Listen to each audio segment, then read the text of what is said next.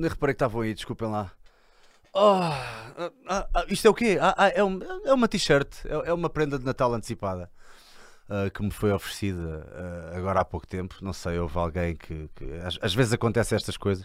É verdade, é verdade. Ah, grandes novidades. Epá, hoje há tantas novidades que eu nem sei bem por onde é que vamos começar, Salgueirinhos.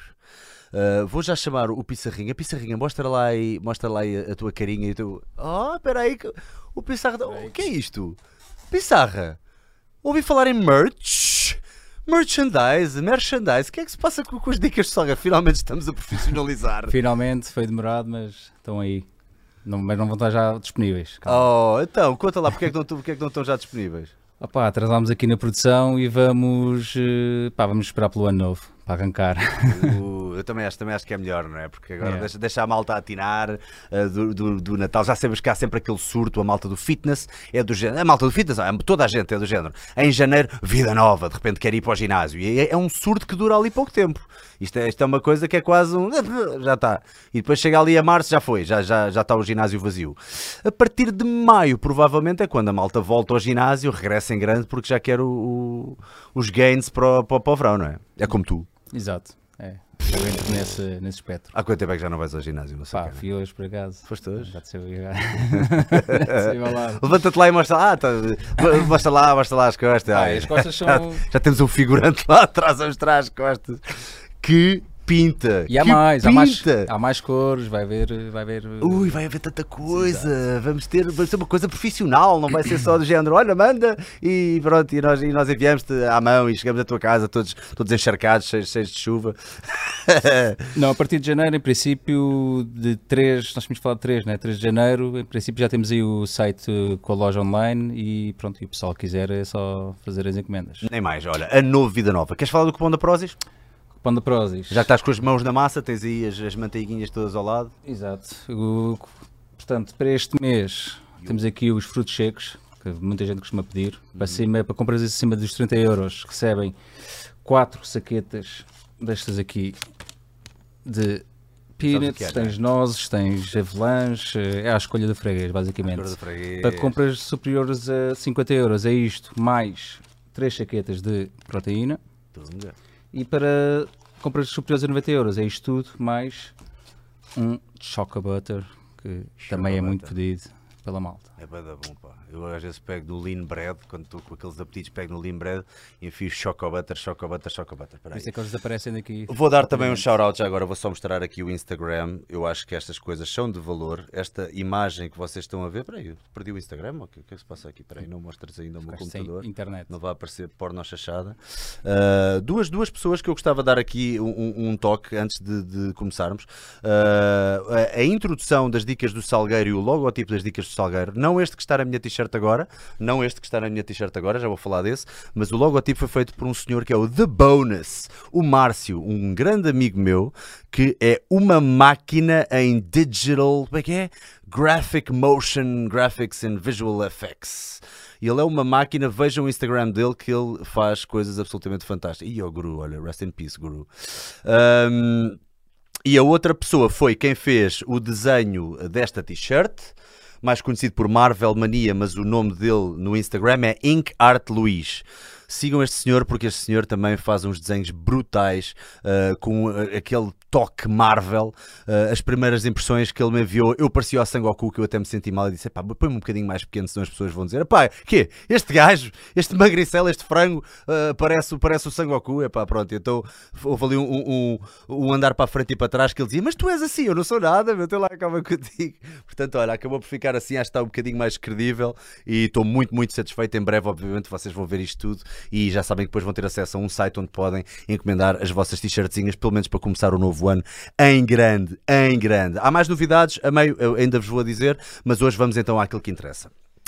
Estamos numa fase agora, no final do ano, e por se calhar por causa das festividades e do Natal, etc. E como o nosso último convidado, o grande Nuno Duarte, o Gel, disse, ah, é uma época. Eu não, isto, calhar, estou a começar isto de, de- de uma forma, se calhar, um bocadinho mórbida, mas é uma época de muitas depressões, ah, muita ansiedade. ah, Creio que os registros dizem que há mais suicídios nesta altura do ano também, o que é, obviamente, uma, volto a dizer, uma forma um bocadinho mórbida de começar, mas provavelmente porque é um apanhado Uh, as pessoas, se calhar, que se sentem um bocadinho mais sós e que, como é uma altura em que há muita alusão a coisas familiares e a estarmos juntos e a amor, etc., pode haver aqui algumas uh, pessoas que de, se sintam um bocadinho deixadas para trás nesta questão. E as emoções, uh, para mim, estão muito ligadas ao fitness, assim como à motivação, e tudo isto tem uma ciência por trás. Às vezes, acho que aprender a lidar com as nossas emoções, como outro convidado nosso, Jorge Coutinho, disse, como se fosse um cockpit, aprender a lidar com esses botões do cockpit, eu acho que é das coisas mais importantes.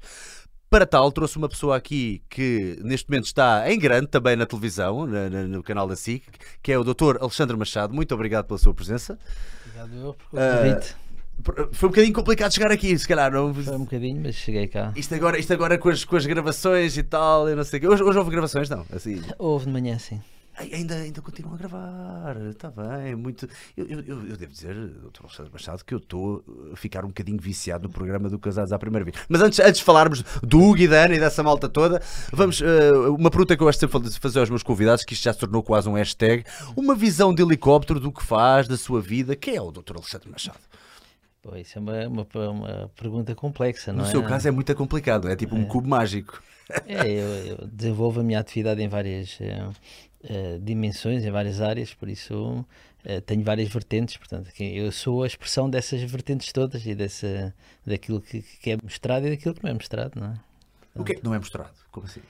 Bem, é a nossa experiência interpessoal, aquilo que nós hum. somos, aquilo que nós, que nós não mostramos, não é? Portanto, estamos a falar de alguém que é especialista em neuropsicologia. Certo. Quer abordar um bocadinho mais esse, esse Sim, essa neuro... vertente?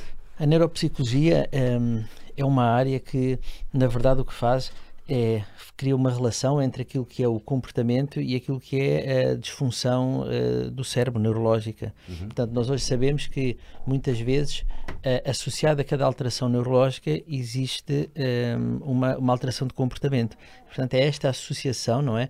É um bocado como uh, imagine que o neurologista olha para o motor de um carro, não é? Se, se fôssemos isto, fazer aqui um exemplo, o psicólogo olha para o condutor uh, o neuropsicólogo olha para os dois, olha para o motor. Quando há um problema, o carro está a gastar mais gasolina, por exemplo. Então, o neuropsicólogo olha para o condutor, vê se o problema está no condutor ou se o problema está no motor. Pois, e depois, pois. consoante o problema que for, encaminha, não é? No caso, imagino que o problema é no motor e é um, motor, um problema exclusivo do motor, vai para um neurologista.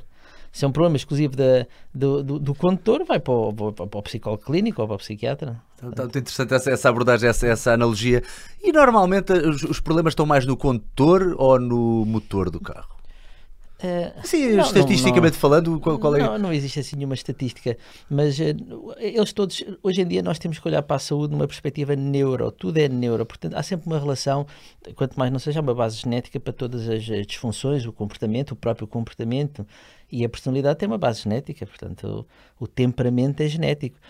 De alguma forma, Uh, e isto é uma questão complexa que nos levaria aqui a, hum. durante muitas horas de conversa. O, o próprio livre-arbítrio não existe, é genético, nós estamos eh, já determinados de uma certa forma, não é? Portanto, é tudo, é tudo motor, não é? Pois, isso, isso, dá, isso, dá, muito que pensar, de facto. É. Uh, e, e, agora, nesta fase, eu não sei se falei bem na introdução, mas de facto foi, foi um tópico que foi abordado da última vez no último podcast. É verdade que esta, que esta altura do ano é de facto um pouco mais uh, tristonha no que diz respeito a, a, vá, chamemos-lhe distúrbios do foro psicológico. Não, quer dizer, eu penso que o inverno em si, a ausência de, de períodos de sol, é um fator. Não conheço assim nenhum estudo específico. Uh, mas sabemos, por exemplo, que nos países do norte, onde há menos sol, há, há mais, há taxas de suicídio muito mais altas. Portanto, é, facilmente se pode extrapolar que no inverno há menos sol, as pessoas se sintam mais deprimidas, não é? Naturalmente o nosso corpo reage ao sol. E, portanto, eventualmente poderá haver, a pessoa pode, pode estar no estado depressivo maior, por isso é que nós também, nesta altura do ano, alguns de nós vão para o, vão para o sol, não é? Não, não ficam por cá. O que é que é a felicidade? Que é que é Eu já ouvi tantas, tantas versões que eu já não sei o que é que é acreditar. É uma escolha, porque há pessoas que dizem a felicidade é uma escolha, há outras que dizem é um. Não é o fim, é o caminho. É... há tantas não, frases no é... Facebook. Eu compreendo, mas isso é já pensar um bocado mais à frente. Eu acho hum. que a felicidade deve ser para já, e por isso é que às vezes as pessoas têm as prioridades, ao contrário, deve ser para já aquilo que, que você sente de manhã quando abre os olhos. Okay. Quando você abre os olhos e percepciona que está vivo e que tem essa possibilidade, uhum, uhum. Você tem que se sentir feliz por isso. Ou seja, uma forma de gratidão, talvez? Claro, você. Ou, ou ganhar consciência. Quando você se deita, de alguma forma você perde consciência, não é? Uhum, uhum. Quando você se levanta, você ganha consciência. A felicidade é esse momento, é esse momento em que você ganha consciência de si mesmo quando acorda de manhã. Portanto, Sou super infeliz que eu acordo sempre irritado, eu acordo sempre. Como é que é que eu posso fazer para acordar Mas- mais bem disposto? É porque é uma opção sua. Você acorda irritado porque é uma opção que você. É uma opção sua. Provavelmente é que eu tenho mesmo, por acaso, eh, as manhãs comigo são mesmo tramadas. Ah, porque sou muito notívago por natureza ah, e, e acabo por gostar muito de fazer coisas durante a noite, seja ler, seja ir ver coisas da minha área, interessa-me bastante. É. Uh, mas depois uh, acabo por, se puder fazê-lo, obviamente, que se eu tiver gravações ou alguma coisa do género, tenho que acordar cedo e ponto final. Uh, se não, acabo por acordar mais tarde, mas acordo rabugento e acordo com vontade de bater nas pessoas. Quer dizer, Pronto, mas é- é- você até pode ficar rabugento, mas Uhum. Aqueles segundos em que acorda tem que se sentir feliz e grato por ter acordado, por ter a disponibilidade, a possibilidade de poder experienciar a vida. Uhum. É, depois pode ficar, por uma opção sua, pode ficar rabugento, pode encarar aquilo que está a acontecer de uma forma ficar mal disposto porque o, é, o pequeno almoço não está bom, ou por isto, ou por aquilo, ou porque está no trânsito parado, mas são opções suas. pois, Está a ver? é verdade. Não dizer, ficar eh, dessa forma é uma opção que nós fazemos. Nós podemos estar no trânsito parados e podemos ter a opção de ficar eh, insatisfeitos e ficar revoltados ou a opção de estar ali a refletir sobre algo, algo mais produtivo, não é? isto é um músculo que se treina, não é? É O músculo da opção de eu não, não, eu, vou, eu, eu recuso-me a deixar que esta porcaria estrague o meu dia. Por exemplo, É, tem a ver muito porque nós, eh, eu penso que passa pelo facto das pessoas, ehm, nós temos a opção do tempo, não é? Eh, e, e- e as pessoas vendem tempo, vão para o trabalho vender tempo, e o tempo é uma coisa que nos foi dada, portanto, nós não devemos ter medo de. Nós devemos ter medo de perder tempo quando estamos a fazer coisas que não gostamos, ou quando estamos. Agora, quando estamos a, a refletir ou, ou a evoluir interiormente, não devemos ter medo de perder tempo. Portanto, eu acho que é essa obsessão é que nos irrita, ter tempo para chegar aqui, tempo para chegar ali, tempo para. O mundo não acaba se você não chegar a- a- ali ou aqui, ou mesmo que pareça, mas a sua vida não, não acaba numa, numa, numa perspectiva maior e mais larga. Portanto, acho que é essa obsessão pelo tempo e as pessoas andarem sempre a correr é que nos faz, às vezes, ficar eh, on the edge, não é? Ali na, na- em cima do muro sempre. tem, tem estratégias que utiliza no seu dia a dia, porque pronto, ainda só estamos, ainda só estamos na ponta do iceberg daquilo que faz no seu dia a dia. Ainda só falamos da parte da neuropsicologia. Ah, tem estratégias, ou, ou seja, com tanta coisa que tem que enfiar no seu dia a dia, ah, com tanto horário que tem que cumprir, etc., tem estratégias que utiliza ah, para, para conseguir então ultrapassar esse- essas possíveis. essas, essas possíveis vindas de stress para, para, para- Sim, eh, a estratégia, eu sou muito organizado, portanto eu tenho, tenho staff que me organiza também, acho que eu tenho, tenho que ter esse tipo de organização. Eh, agora, eh, sou muito metódico, a mim preocupa-me não fazer as coisas que eu gosto de fazer, não é? Isso preocupa-me, por exemplo.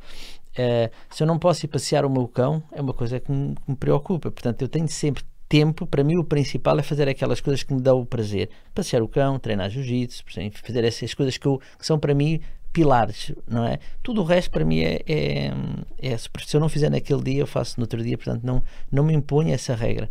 Agora, tenho as coisas que me dão prazer, essas assim eu tenho, tenho rigor e tento manter um rigor. Tudo o resto, se não fizer naquele dia, faço no outro, não, não, não tenho assim um grande stress. Isto é um ponto muito importante, eu acho, para as pessoas, que há pessoas que estão a ouvir e que não têm a noção de que nós, quando temos uma paixão e quando gostamos de fazer certas coisas que nos dão prazer, Certo.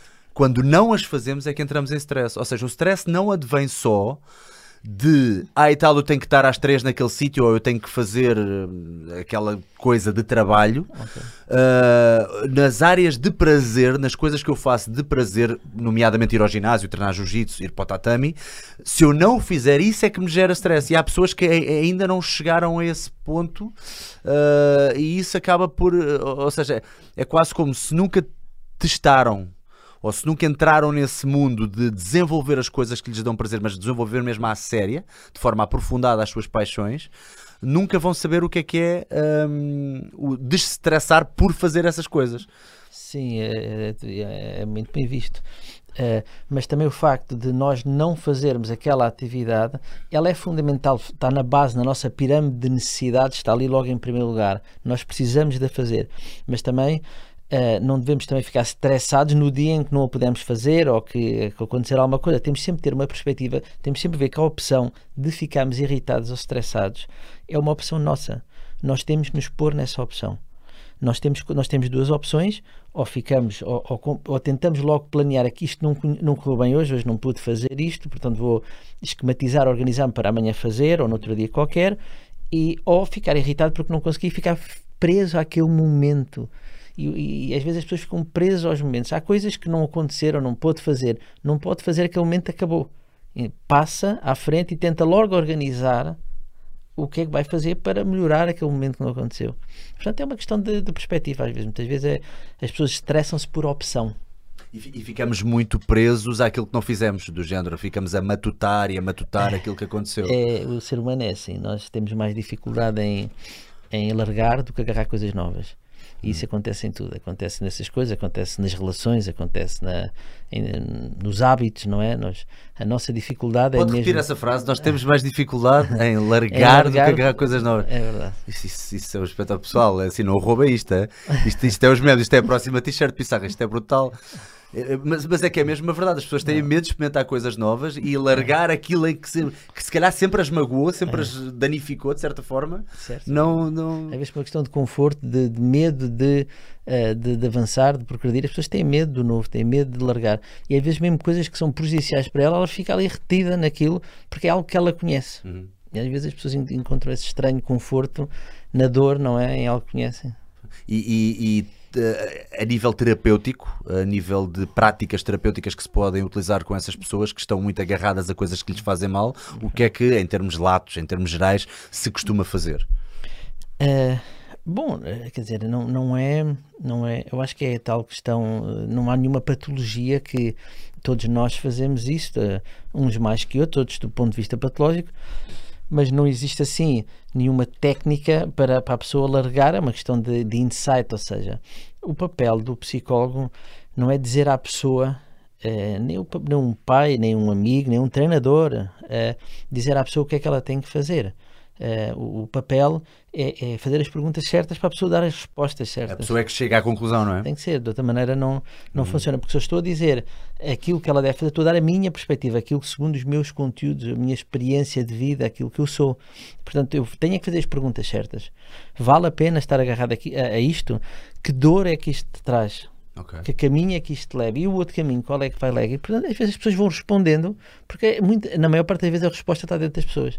Uhum. É uma questão da gente fazer as perguntas certas, tanto na perspectiva da psicologia, como do treino, como do, dos atletas, enfim, várias perspectivas da, da, tal, do que se chama da tal motivação, não é? Do, embora a motivação é, são coisas diferentes, não é? Hoje em dia, pessoa, é, do ponto de vista do que é as neurociências e do comportamento, a motivação é uma outra coisa totalmente diferente do que as pessoas falam. Motivação ah, é, é, okay. é a motivação é o que nos faz, por exemplo, comer, é o que nos faz eh, eh, aproximarmos de uma, de, uma, de uma mulher, é, é o que nos faz respirar, é, portanto, é, é, a parte mais básica da nossa vida. A, a motivação, digamos que é, em termos mais do pensamento executivo mais elevado, é o que nos faz planear. Ou seja, há muita gente que é boa, tem muita motivação a planear. Uhum. Não é? Diz, eu faço, acontece, e esquematizam e tudo. Agora, o que nos faz fazer é a evolução. Portanto, Volição. E... Então nós costumamos utilizar o termo motivação para referir aquilo que academicamente é o que chamam motivação, de volição? Sim. Ou seja, estamos é, enganados a utilizar é, o termo. É, vá. Porque o termo certo é volição. volição. Nós o queremos ter, portanto, é que, é que é patologicamente, do ponto de vista patológico, uh, em psiquiatria, a avolição, a ausência de vontade é uma patologia, não é? Ah, uh, a motivação é algo que, ou seja, nós quando avaliamos a motivação é a capacidade que aquela pessoa tem de organizar do, no que é o básico dela, não é? Pois, coisas básicas. Não... Certo. É, é, é, o, é o planear e outra coisa é perseguir o que se planeou, que é a evolução. Nós vemos muita gente com muita motivação, faz, acontece, mas depois na prática não conseguem executar o, o, plano porque é preciso o quê? Depois da evolução é preciso a autorregulação. É preciso disciplina. competência, disciplina, eh, resiliência, não é? Tolerância à frustração, portanto, por aí fora.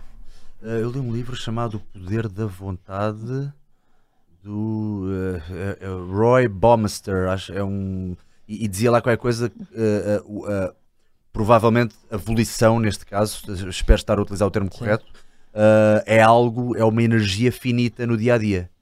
Uh, já ouvi pessoas a dizer o contrário, uh, no entanto, pronto, aquele livro é um ensaio mesmo de, desses uh, dos são dois autores e estudaram a motivação e estudaram aquelas pessoas que são ultradisciplinadas e eles usaram bastante esse termo da autorregulação Yes, um, e que é melhor atingir a disciplina certo. porque vamos deixar de utilizar tanta força, tanta energia de força de vontade, neste caso, ou de volição, se calhar, não sei se estou a utilizar bem o termo, uh, porque a volição é de facto uma- é quase como uma barrinha daqueles jogos em que uma pessoa começa a levar porrada e, e- e a barrinha começa a decrescer. Portanto, é uma coisa finita no dia a dia. Isto é verdade uh, pela sua experiência? O que é que, o Bom, que, é que me é- diria? é- sem, sem querer entrar em grandes detalhes assim, de- eh, científicos, o, o que acontece é que a, vila- a volição é um conteúdo, é um somatório disso tudo, da autorregulação, da disciplina, disso tudo. Tanto é que Ah, nós, ok. quando avaliamos a volição, nós avaliamos eh, no, em Vários termos. fa- fatores, em vários fatores, tem várias dimensões. Hum. Se nós ah,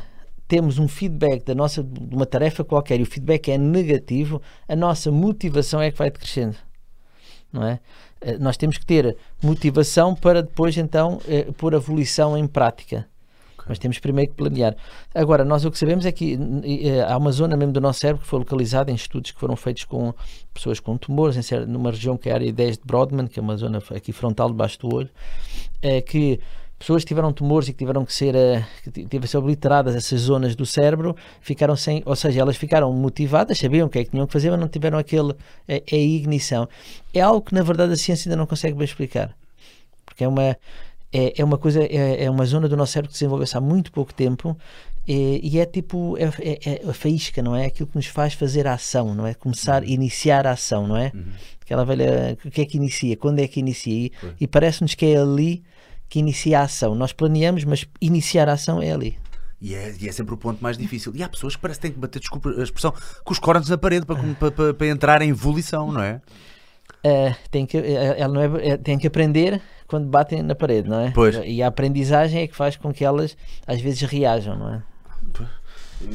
Isto, isto, o tópico da motivação é um tópico tão, tão fascinante. Eu acho que é super fascinante porque nós, mesmo como uh, treinador, agora entrando, e se calhar podemos fazer um segue aqui para começar a falar mais agora de Ok. pedagogia a nível não só de artes marciais como de fitness, uh, eu reparo muito nas diferenças entre as pessoas. Existem quantos tipos de personalidade? Vocês lá no programa falam muitas vezes Não, e- personalidade. E isso é, é uma outra área, é um, é um, é uma, é- é- nós temos vários especialistas. Exato, há, sim, sim. Há um especialista que não é na, na, numa, numa área científica, mas é numa área, tem uma técnica eh, que, que é o, nem sei o nome, de, sinceramente não me agora o nome daquilo, mas é uma técnica que ele, ele tem vários tipos, mas é, é uma acho, técnica... acho que, é- acho que é o senhor que é terapeuta conjugal. Sim, uh, é, é- é coaching, não é? Portanto, não é, não é uma é uma Ok, é uma técnica é uma técnica não científica de, de, de fazer de fazer E- de medir a E personalidade. dentro não é? da técnica científica uh, que, com que trabalha todos os dias, existe alguma separação? Ou seja, existe de facto. uh, poderíamos arrumar em prateleiras muito gerais. E, e, de certa forma tudo o que é geral torna-se um pouco abstrato. Mas poderíamos arrumar em prateleiras os tipos de personalidade ou não funciona tanto não, assim? Não, isso não acontece. Em termos científicos não existe isso. Nós não podemos dividir porque nós somos o somatório daquilo que é a nossa herança genética, Uhum. que é o genótipo, e depois da influência do meio. Cada um de nós tem uma influência diferente uma, uma- do meio, portanto, obviamente, porque conseguem entender, por isso é que nós somos todos muito diferentes uns dos outros. Agora, o que as pessoas às vezes confundem com personalidade é às vezes há distúrbios do comportamento e características do temperamento que são iguais. Não é? E a pessoa às vezes co- confunde, epá, aquele tipo é, é, é muito ansioso, mas ele é ansioso, mas pode- comparando com outro ansioso, pode ser eh, eh, diametralmente oposto a ele e ter características completamente diferentes dele. Ele tem uma característica que é igual, e às vezes as pessoas fazem essa confusão. Agora, nós não conseguimos, nós conseguimos distinguir temperamentos genéticos, não é? Temperamento, ou seja, a pessoa tem eh, preponderância para a exposição, é, é tem, tem abertura, não é? É openness, não é? Eh, ou não, conseguimos ter esse tipo de, de dimensão caracterizada a nível genético, mas tudo o resto é, é tudo cinzento. Nós somos temos todos um bocado uma coisa uns dos outros. Pois, não sei, às vezes parece um bocadinho mais simples uma pessoa uh, de forma geral, não é? E se calhar é por isso que surgem essas terapias ou É técnicas é não científicas, mas que pronto, é de género, vamos lá arrumar isto em prateleiras, senão nunca conseguimos é, lidar com nada. Pois é, mas é esse é, por isso é que Mas o eh, verdadeiro há- cientista tem que dizer ui, ui, para aí. Não, Tem- não é assim. é, é cada vírgula, cada, cada, cada coisinha. É, as tá? pessoas gostam, o cérebro humano gosta desse compartimento, gosta de ter as coisas, por isso é que a astrologia tem sucesso, Pois. não é? E essas eh, eh, ciências, as ciências mais místicas têm sucesso, porque as pessoas gostam de ter respostas, não é? Uhum. E a vida epá, na minha perspectiva, felizmente, porque eu acho que isso é que dá, esse enigma da vida é que dá, é que, é que sabe bem, não é? Sem dúvida. Porque senão isto era uma seca, não é? As pessoas todas, olha, não, aquilo é do tipo tal, do tipo Y, do, quer dizer, era, já, quando a pessoa nascia já sabia o que é que era. Ah, tu és tipo 2, etiquetas. esquece, tu és tipo 2, tu nunca vais conseguir fazer E- tu és tipo 2. É, é, houve um tipo que fez um, um estudo em Nova Iorque nos anos 80 em que ele pegou, foi a um horóscopo e pegou num bocadinho de cada horóscopo, numa universidade, foi em Stanford, na verdade, eh, e fez um, um horóscopo e deu a 3 mil e tal alunos. Eh, e, hum, ou seja, é, numa, numa, numa, numa escala de 1 a 5, 4,75 identificaram-se com aquele horóscopo. Porque ele disse simplesmente isto: isto é feito especialmente para ti. E as pessoas, é pá, é feito especialmente para mim, é pá, então isto deve ser, vou ler. E Ok, identificaram-se. Portanto, ok. nós Pôs em identificamos. estado, praticamente, não é? É porque a gente, a gente procura respostas, nós queremos respostas, nós, o nosso cérebro, eu se, se puser numa sala às escuras, olhar para duas luzes, passado 10 minutos, você, o cérebro junta numa só. Porque é. nós não lidamos bem com as dicotomias, com, com as diferenças, não é? Então precisamos dessa, desse compartimento, dessa organização. Então só o facto de ele ter feito aquilo a dizer isto foi especialmente para ti. Só, só aquela mim, palavra quase certo. amiga, não é? Houve, houve ali uma É. empatia criada A pessoa diz, automaticamente. não, isto é feito para mim, sim, é feito para si. Eu estive aqui a ver qual é que era, veja lá, isto é, é, seu, é o seu horóscopo. E as pessoas dizem, não, isto sou eu. Será que muita daquela, eu vou ter que dizer isso, é muita daquela banhada que nós vemos as pessoas, é, p- se calhar é banhada, se calhar não é, se calhar- agora se calhar vou levar com o comentário a dizer Salgueiro, isso é nunca foste. Ah, mas muita daquela malta que vai aos cartomantes e que vai a não sei o quê, e depois de repente eu digo, "Ugh, que banhada, e de repente viram-se a mim, Salgueiro, ele sabia o dia em que o meu pai morreu, e é tipo, ah, Não, olha isso aí, é é, yeah, ok. não, é tudo, Como é, que, como é que essa malta Não, é, é, um- é uma habilidade, não é? uma Portanto, é um habilidade, esquema, isso é, é pseudociência. Ah, ficou muito mais cético desde, desde que estudas, ah, já, já está ligado à neuropsicologia há quantos anos? não, é questão às ciências, eu sempre fui, eu venho de uma família de pessoas que são ligadas às ciências, não é? Mas ah, eu nu- nunca acreditei nesse tipo de. Aliás, sou agnóstico, para começar. Convém, não Se é cientista. E, e eu compreendo a necessidade das pessoas terem respostas. Às vezes, esse tipo de pseudociências, o, a astrologia, o, eu, eu já ouvi as histórias todas que o, o Fernando Pessoa fazia astrologia, isto e aquilo. Portanto, há sempre justificação. Pois. E isto é um bocado como. eh, há pessoas que dizem assim: quem é que é mais alto, os homens ou as mulheres? E, e- e, geralmente os homens são um bocado mais altos ou mais fortes, por exemplo. Mas há uma mulher que é mais forte e eles agarram-se aqui. Não, mas há aquela mulher e agarram-se àquele exemplo. Uh, eu acho que isso é tudo formas de aproveitar, uh, às vezes, a dor das pessoas. uh, uh, o aproveitamento disso é, na, na minha perspectiva, no aspecto da psicologia, é criminoso, não é? As pessoas não podem, as pessoas que estão em dor, estão em sofrimento, estão desorientadas, que deviam de facto procurar acompanhamento psicológico. uh, agarram-se a este tipo de, porque, de pseudociências ou de pseudo-artes, não é? E porque eles respondem e conseguem, a pessoa está sensível e eles conseguem manipular o que é os sentimentos da pessoa, não é? Ter aquela, eu consigo, se eu quiser, eu consigo falar aqui, consigo um bocado e estar aqui a dizer características e você vai me dizer assim, é pá, vai, como é que você sabe isto, não é? Mas é por conhecimento é, de praxis, não é? De conhecimento das pessoas, de falar com pessoas, conseguia estar aqui a fazer um perfil seu e você, é pá, isso sou mesmo eu. Mas isso é, é, é charlatanismo. A não é? própria experiência leva a que uma pessoa fique muito uh, boa nesse tipo de. Quem conhece o toques. comportamento humano, Uhum. a gente conhece, a gente consegue ver a pessoa, a maneira da pessoa falar, andar, de andar, de, os, os maneirismos que usa, o tipo de, de- de- de palavras que usa, a gente consegue ter essa, essa perspectiva. Pronto, e, e de alguma forma este tipo de pessoa usam este tipo de charlatanismo, não é? Para, Uhum. para enganar as pessoas, não é? Porque na, na verdade é o que se trata, é enganar, não é? Não- os astros, nós, nós temos a astronomia, não é? Nos astros não está nada, não, é? não, há, não há lá nada, não há lá nenhum carneiro ou nenhum leão lá que nos diga ou a hora que a gente nasceu, ou- mas compreendo ah, ah, as pessoas que acreditam nesse tipo de, de, de sistemas, acredito que há pessoas que até estudaram e que, enfim, procuram respostas e que acreditam naquilo e que aquilo, daquilo de, de alguma forma lhes dá conforto a explicar às vezes a, a própria vida delas, porque muitas vezes as pessoas estão ligadas a esse tipo de, de, de- de atividades são as- elas próprias têm uma dor muito grande e agarraram-se a isso para explicar às vezes coisas que não conseguiram explicar na vida delas. Às vezes uma morte, um, um divórcio coisas que aconteceram que elas não conseguiram explicar. Então é, é, é- repara, há, há uma série de coisas que é, por exemplo, os reikis, não é? Também há o reiki, não é? Com as energias das mãos e não sei o quê. Se eu vos pegar, repara uma coisa, eu pego, ah, chego ao pé de uma dona de casa, tá? O marido saiu, tem dois filhos, tem dois empregos, está completamente com a vida ah, desorganizada.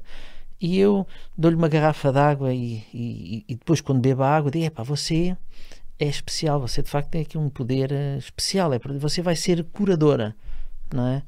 De repente aquela senhora que a vida dela que não era nada, que estava que estava, estava em baixo, não é? Em baixo, não é? De repente é especial.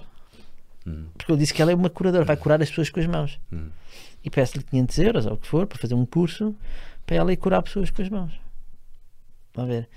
E isto é, pronto, para além de não ser ciência, não é?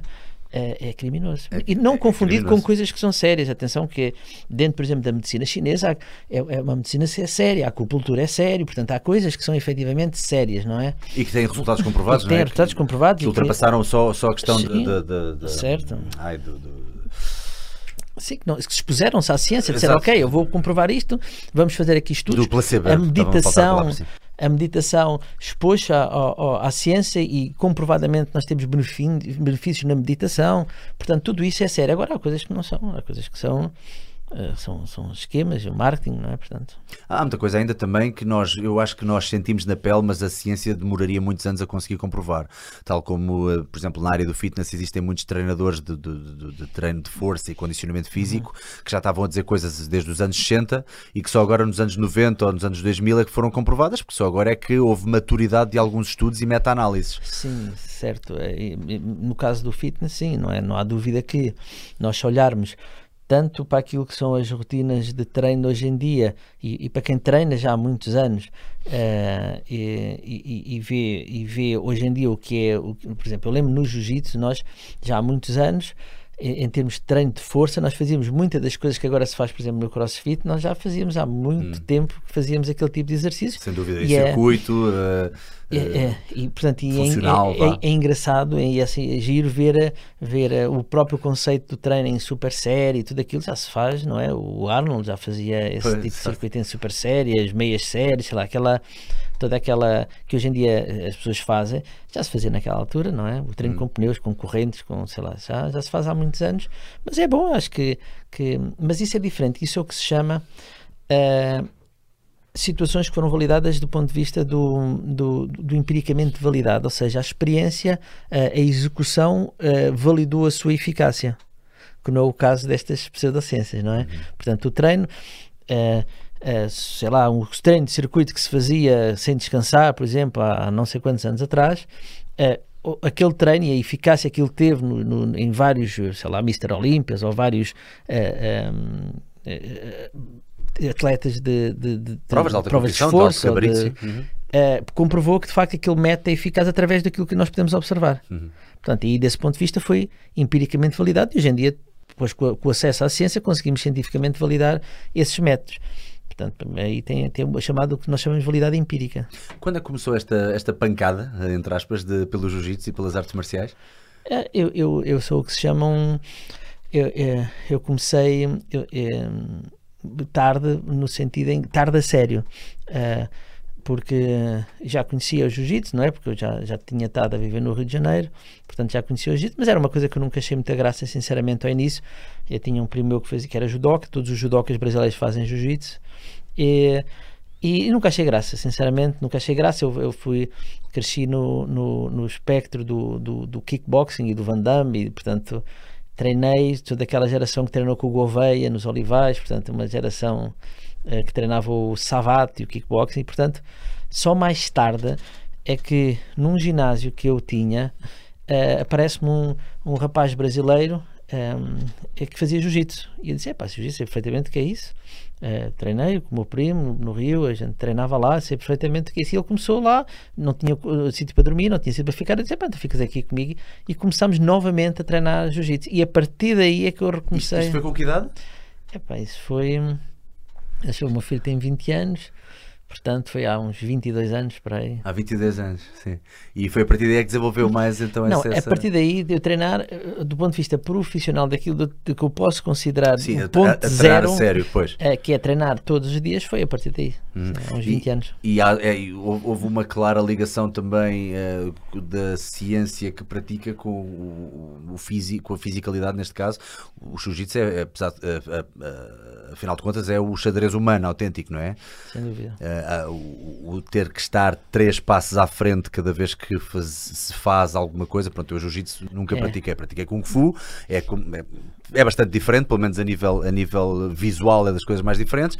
Muitos dos, dos princípios das artes marciais são inerentes e transversais. É. De qualquer das formas, o grappling em si acaba por ser muito mais um xadrez humano em que temos que estar a pensar eh, três passos à frente. Há, não há dúvida que nós temos temos um mundo das artes marciais antes do jiu-jitsu e depois do jiu-jitsu. As coisas mudaram, o paradigma mudou.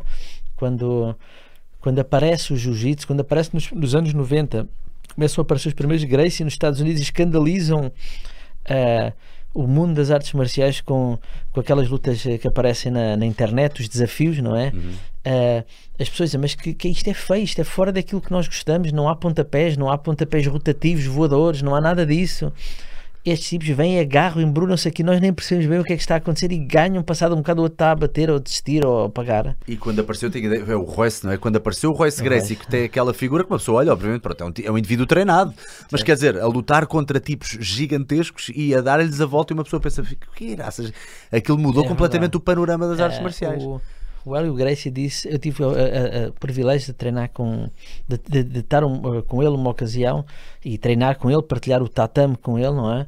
Uh, e o Hélio Gracie, uma coisa que ele disse durante esse evento foi que ele escolheu o Royce Gracie porque, precisamente porque ele era o mais fraco uh, e o menos capaz tecnicamente de todos os irmãos. Escolheu como assim? Escolheu para. Escolheu para provar a superioridade do jiu-jitsu. Ou, ou, seja, para, para pô-lo em campeonatos, do género, vou, vou lançar este miúdo das leões. Ele disse: não é o Royce que é bom, é o jiu-jitsu é que é bom. Pois. Ah, ok, ok. Exatamente. É isso é que ele queria provar. E provou não é? Apesar de que o Royce também é muito bom, não é? Portanto, na verdade, o Royce mas, também mas, é muito bom. Mas então, na sua juventude, não era de todo o que mais se. se. Não, mas na, na, altura, naquele momento, era hum. o mais franzino, era o mais pequeno. Pois. Tecnicamente, tínhamos o Ralph, o Renzo, tínhamos o, o, o Rickson, tínhamos uma série de, de, de, tipos, só que eram tipos com 90 e tal quilos, 100 quilos. Pois. Portanto, podia haver hipótese de não, isto, este tipo ganhou porque este tipo tem 100 quilos, quer dizer, é, um, é maciço. Agora, verem o Royce Gracie ganhar contra um, um, tipo com cento e tal quilos como o Frank Shamrock na altura. Foi exatamente, exatamente. Uh, escandalizou o mundo, as pessoas ficaram estupefactas. Toda a gente quis treinar jiu-jitsu. Esse foi o primeiro UFC de todos, não foi? Foi o primeiro UFC Foi o primeiro UFC. Depois, passados uns tempos, o, o, o Horian uh, vende, e, e, e, vende o, o UFC por 2 milhões de dólares. Pois foi, agora é que, é que 2 milhões de dólares. Milhões de hoje, dólares. Em dia, hoje em dia, se o homem tivesse esperado um bocadinho. É, mas 2 uh, milhões de cara na altura era muito dinheiro. Uh, e ele, o Pissarra e... vendeu os bitcoins por 5 euros. Estou a brincar, puto. eu sei que foi 10. Sim. Uh, já, já vi, se, tivesse, se alguém algum dia diria que isto viria a ser esta loucura, não é?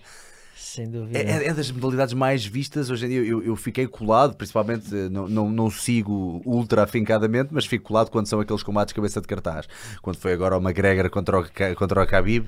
Tem alguma coisa a dizer sobre esse combate já agora? Deve haver malta que quer saber Khabib. a sua opinião. Sim, claro. O, o McGregor, fala do McGregor, não treina jiu-jitsu, não é? Ele treina pois, pouco jiu-jitsu. Treina muito é. pouco, não é? Quer dizer, é. dá-me ideia que ele tem desenvolvido um pouco mais para conseguir Sim, dar conta do recado, mas. Eh, mas não dá para treinar. É um a este nível uh, precisamente lutando com um indivíduo com um jiu-jitsu muito esclarecido como o Khabib, uhum. uh, ele tinha que ir preparado. Ele já tinha passado mal com o Nate Diaz, uh, portanto, ele teve ausência de jiu-jitsu. Ou seja, o que é que isto quer dizer? Quer dizer que a pessoa pode perder, mas quando a pessoa não esboça o movimento técnico perfeito para sair daquela posição, é porque ele não sabe o que é que estava a fazer. Pois. Portanto, uma coisa é ele perder, mas ele, nós, quem estava de fora, viu que ele tentou sair daquela posição, fez o movimento correto técnico, só que o timing, não é? Porque a técnica é a soma da técnica em si, mais o timing em que ela é aplicada. Uhum, uhum. Portanto, se nós víssemos, não, isto foi uma falha de timing ou foi uma falha de, de, de estratégia, ele executou a técnica corretamente para sair, mas não, ele nem sequer executou, ele parecia um cinto branco a tentar sair da posição.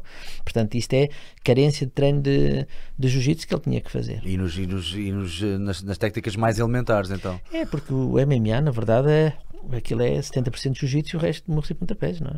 E, e, como é que surge então o MMA na sua vida? Portanto, neste caso, não é apenas treinador uh, de uh, jiu-jitsu, mas é treinador também de MMA, de não, Mixed é, Martial Arts. Eu acho que todo, todo, todo treinador de jiu-jitsu é por inerência treinador de MMA. Porquê? Porque a dada altura ele pega em alunos dele e vai pôr em competições de MMA. Uhum. E quando eu fiz essa transição, precisei na altura de compreender a transição, se havia um jiu-jitsu para MMA ou não. E de facto há alterações pequenas que se têm que fazer. Agora, eu sou um fundamentalista.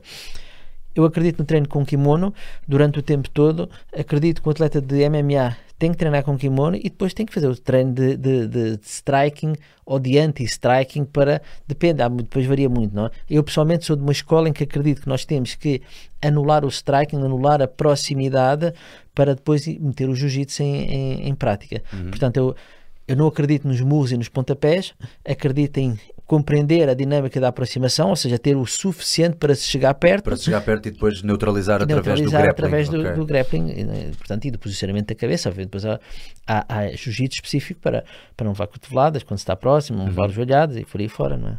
Parece-lhe sempre, sempre a forma mais eficaz? Uh, não, não, porque, porque é que, não, porque é que não, não acredita nos murros e nos pontapés? Porque eu não acredito na sorte, acredito no trabalho. Ok, percebo. E, e é muito mais uh, confirmado ou é. sure thing quando é através do grappling do que quando é não, aquele murro que conectou. Pode acontecer, é isso, pode isso? acontecer, okay. ele, ele, mas é, é, é, estatisticamente a probabilidade disso acontecer okay. é menor. Claro que pode acontecer, mas é menor. Uh, por isso eu gosto mais do caminho mais curto, daquele que me dá mais possibilidade do meu atleta ganhar. Uhum. E o que me dá mais possibilidade, tendo eu uma escola de jiu-jitsu, sendo uhum. eu da, da, da, base do jiu-jitsu, Uh, uh, obviamente que, que, que, eu acredito que o, o segredo da luta, e aliás, quem, você se for a ver bem, na, na minha perspectiva, o, quando nós temos duas pessoas que lutam, uma sabe jiu-jitsu e outra não sabe, as técnicas que essa pessoa vai aplicar são as técnicas que ela aplica na primeira aula que aprende jiu-jitsu. Uhum. Se o outro não sabe é isso. Se o outro sabe jiu-jitsu, então eles vão fazer, já vão desenvolver duas pessoas que sabem jiu-jitsu, vão dar burros e pontapés o QB para depois se envolverem em grappling, estarem ali embrulhados. Luta da rua é isso, não é? Uhum. Luta para tropas especiais, para grupos eh, de tropas especiais, militares, é isso, não é? Portanto, um... também, dá também dá treino a também, tropas, a tropas especiais. Já, agora já não dou, mas porque já estou, não consigo fazer, não consigo ir a todas. Não dá, para ir a tudo. Mas, mas já qual, tive qual é gosto... foi a envolvência com, com, com, a, tive com a no destacamento da Ação Especial dos Fuzileiros. Uh, uh, fui convidado para fazer uh, trabalho com, ele, com eles no, no, que diz respeito a, aos problemas que havia, que era precisamente o combate corpo a corpo com o equipamento. Uhum. É? Portanto, Muda demasiado o paradigma do combate? Completamente. Completamente. É, Os kits não estão cada vez mais pequenos? Então, mas por exemplo, um balístico para, para, para Kalashnikov pesa 25 kg. Portanto, aí. logo aí tem ali. E depois é os pontos da garra. Uh, entrar num, num cargueiro chinês uh, cheio de sítios para agarrar, com um chinês agarrado a nós, ao capacete aqui, portanto, tudo isso teve que se trabalhar, teve que se prever, teve que. Eu digo chinês porque era o problema. Eh, sim, sim, claro, era... claro, ninguém está aqui, calma, temos nada contra os chineses, né? Uh... Eu estou a aprender mandarim, portanto. não, mas nihao, nihao. Havia muitos esses problemas de, dessas, aborda dessas abordagens, não é? E quando se entrava em navios em recintos fechados. Uhum em que não era possível dar um flashbang, ficava toda a gente, enfim, a, zonzoada, não é? Portanto, eu, e tinha que se interrogar pessoas, não é? Porque há pessoas que têm que, não se pode entrar a matar, a disparar todas, não é? Tem que se trazer pessoas para interrogar, para perceber quando é o caso dos tráficos de droga, etc. Tem que se trazer pessoas para interrogar. E nesse sentido foi necessário que se criasse um método, um sistema de entrar em recintos fechados e buscar pessoas, trazer Uh, sem, sem, sem as matar ou sem uso, às vezes os teasers às vezes são eficazes em alguns casos, mas primeiro tem que se agarrar a pessoa, não é? Hum, e no, no, no, navio é, é difícil, o combate em navio é muito complicado. E, e havia muitas uh, pessoas, muitos uh, militares, nesse caso muitos fuzileiros, que já por, por, por, por, sua própria recriação já estavam ligados, por exemplo, ao jiu-jitsu ou às artes marciais? Ah, sim. A maioria Isso. dos fuzileiros que eu conheço sinto que sim. estão todos por, por, eu, sua recriação. Eu só treinei em Portugal o Destacamento de Ação Especial dos Fuzileiros, não é? Que é o DAE. Uh, mas eu conheço, aliás, há um campeonato de jiu-jitsu nos, nos, fuzileiros, não é? E tenho vários uhum. alunos meus que são fuzileiros normais, que não, não é, portanto. Uhum. Que é, portanto, é o jiu-jitsu e nos Estados Unidos também. Eles, eles ficam umas máquinas e agora tá, tá, tem uns, uns, uns campeões de, de, sob a sua alçada, não é? Sim, graças a Deus tenho. O que é, como é que têm sido os resultados nos últimos, nos últimos campeonatos? O que é, como é que tem, como é que tem ah, corrido? Tenho, tenho o Nelton, que está, já, já, já ganhou em vários campeonatos. Do, do, do, lado lá, correto? Do da, sim, da, margem, margem sul, sul, é o Gracie Barra. A, Mora. A Mora, exatamente, sim. Tem a escola dele. Uh, tenho agora o, o novo Young Gun, não é a aparecer, que é o Bruno. Uh, o Bruno Lima, que também está aí a limpar tudo também, um jiu-jitsu muito fino. E tem tido, tenho uma equipe de masters, por exemplo, fabulosa. O Bruno, eu acho, eu acho que ele treina no, no, Não sei se posso dizer aqui, mas eu acho que ele treina no Solinka também, não é? Estou É, a dizer bem. Eu tenho a ideia que já lá ouvi e ia fazer alguns exercícios e de facto vê-se logo. Vê-se vê-se o Nós- calibre, não é? Nós o temos calibre. um, temos um sponsorship com, com o Solinka das Laranjeiras. Hum. Portanto, ele, ele eh, patrocina os, os- meus atletas, os atletas que vão para lá. Eles Ah, podem lá boa. treinar. Impecável, impecável. Aí ah, viram só o link, é? não, não, não está apenas com, com- com as dicas do Salgueiro, está a puxar pela malta para treinar mais e acima de tudo atletas de, al- Certo. de- de alto gabarito, sim. Eh, sim, mas ele tem. Ele treina lá, portanto, agora nesta Ah, fase. a preparação física, pronto, claro que o resto é tudo feito no tatami, calculo, não é? Não, mesmo a preparação física é pensada, toda ela. Claro. É, mas nesta fase é uma preparação física que nós chamamos de manutenção, é articular, é, é de movimento, é funcional, Uhum. é mais de reforço dos estabilizadores, Claro. porque nesta, só no início da temporada é que fazemos depois, lá está, o treino de força, é feito só naquele início de, da temporada, ajuste do peso, ver se naquela temporada vai lutar com mais peso, com menos peso, então aí, se for necessário haver um ganho de massa muscular, faz-se naquela altura. É, é prescrito por si o treino de, de condicionamento físico ou vão buscar al- alguém Não, que seja mais. nós temos dentro da nossa equipe pessoas que, que são especialistas nessa área. Eu, eu supervisiono e digo aquilo que é, eh, são os objetivos daquele atleta, mas depois mesmo o treino detalhadamente é, é feito por especialistas né, dentro da área, não é? Pessoas dentro da nossa a, equipe, dentro da nutrição, da, do treino específico, que, que e se é preciso algum treino mais específico, nós temos mesmo pessoas dentro da nossa área do jiu-jitsu, não é? da família, que são eh, eh, fazem treino personalizado que nós pegamos, olha, quando vais treinar durante este tempo, este, o objetivo é este, em que vai lutar a 90 kg, portanto tem que aumentar para 100 e qualquer coisa, que é para depois conseguir lutar a 90. Ainda se fazem reduções muito drásticas de peso ou isso agora Não. depende muito também da, da, da- pessoa, não é? É, e já que se comprovou que isso é, uma, é um É, é noto quase toda a bárbaro gente para, a o- chegar a essa para o organismo, é, uma, co- é, é dramático, não é? Uhum. Eh, faz no, no MMA ainda se faz muito, mas o atleta tenta-se sempre manter. Hoje em dia, o que é saudável é o atleta manter-se sempre dentro do mesmo peso e ter ali baixas de 5 a 7 quilos, não mais do que isso. Não, aquelas baixas de 15 quilos, como se fazia no judo também, eh, já, não, já, não, já não se faz. Quais é que são as, as suas maiores referências? E agora não estamos só a falar de jiu-jitsu, estou a falar, eh, tal como há bocado estávamos a falar, que teve o privilégio de conhecer o Arnold, não é? Sim, sim. E, e privar mesmo com ele e jantar Sim, com ele. Estivemos a jantar o- com ele e com a esposa dele em Ohio. Em, foi num campeonato que, que, eu- que eu participei. No, campe- ele organiza um campeonato do mundo na altura em 2004. Uhum. Organizou o campeonato do mundo de várias modalidades, entre elas jiu-jitsu. E eu entrei nesse, nesse campeonato e, como ganhei, na altura fomos convidados, os campeões de cada, de cada modalidade que tinha ganho, foi convidado para um jantar. E pronto, e foi nesse jantar. Eu era o único português e ele achou curioso eu ser português. Na verdade, comecei a conversa com a esposa dele na altura eh, e ele aproximou-se, depois ficou ali connosco. Ficou ali uma hora e tal connosco a falar, a falar, a falar. Foi engraçado até, Hum. porque te- te- teve que abrir a mesa, não é? Estavam pessoas sentadas que se levantaram. Na altura, ele era governador da Califórnia. Ah, ainda era Então, Era. Califórnia. Então estava ali cheio de, dos Marshall, dos, eh, os, os Ranger, não, os US Marshals, que é os Ah, pois estava com, com a proteção toda, não é? É, e foi um momento engraçado. Ah. Eu, eu tive a oportunidade também de o conhecer, mas eh, privei muito, muito menos com ele. Eh, mas foi engraçado. Isto, isto é para as pessoas perceberem, uma vez que hoje o tópico também é a motivação, e às vezes as pessoas. ah, ah, é fácil falar. Ah, e eu acho que no caso dele, ele podia estar perfeitamente com o seu saquinho de água quente na idade dele a ver as suas séries, o Casados à Primeira Vista, porque não? Enquanto estava a- a beber o seu cacau quente, mas uma pessoa que com a idade dele, eu tenho ideia que ele tem 71 ou 72, ele estava a fazer o Arnold Classic em Espanha, portanto em Madrid, e eu fui apresentar um campeonato de CrossFit que nada tinha a ver com o Arnold Classic, era apenas do mesmo recinto. E não é que disseram que durante o fim de semana o Arnold ia lá dar um abraço também e dar uma palavra de apoio ao campeonato de CrossFit. Eu pensei, isso é tanga, isso é treta, isso não, não pode ser, que, não, não acredito. E não é que ele no domingo apareceu lá, ele não tinha nada a ver com aquilo, nada ali sequer tinha a ver com a organização dele. Portanto, a força que ele foi lá dar, ah, estava eu com o microfone a tremer, ele agarra o microfone, ah, não sei o quê, disse aquelas coisas dele, e o que interessa é força e treinar e, e saúde. Eu, eu nem me lembro de nada que eu estava tão, ah, tão, tão, tremeliques a, a- a ouvir o senhor. Que assim que ele me devolve, ele disse, disse aquela coisa, ah, and I'll be back. Eu fiquei tipo, aí espetáculo. Mas, mas isto, é que, isto é que revela que não é à toa que ele se tornou tudo o que quis tornar. Não, ele quis ser todo. governador da Califórnia, ele foi governador, ele quis ser ator, ele foi ator, toda a gente gozou com ele toda a hora. Mas quer dizer, às vezes estar nos sítios, aparecer, como dizia o Woody Allen, aparecer é 90% do sucesso garantido. Sim, sem dúvida. Ele, ele, de facto, ele demonstra essa humildade. eh, ele é muito curioso, não é?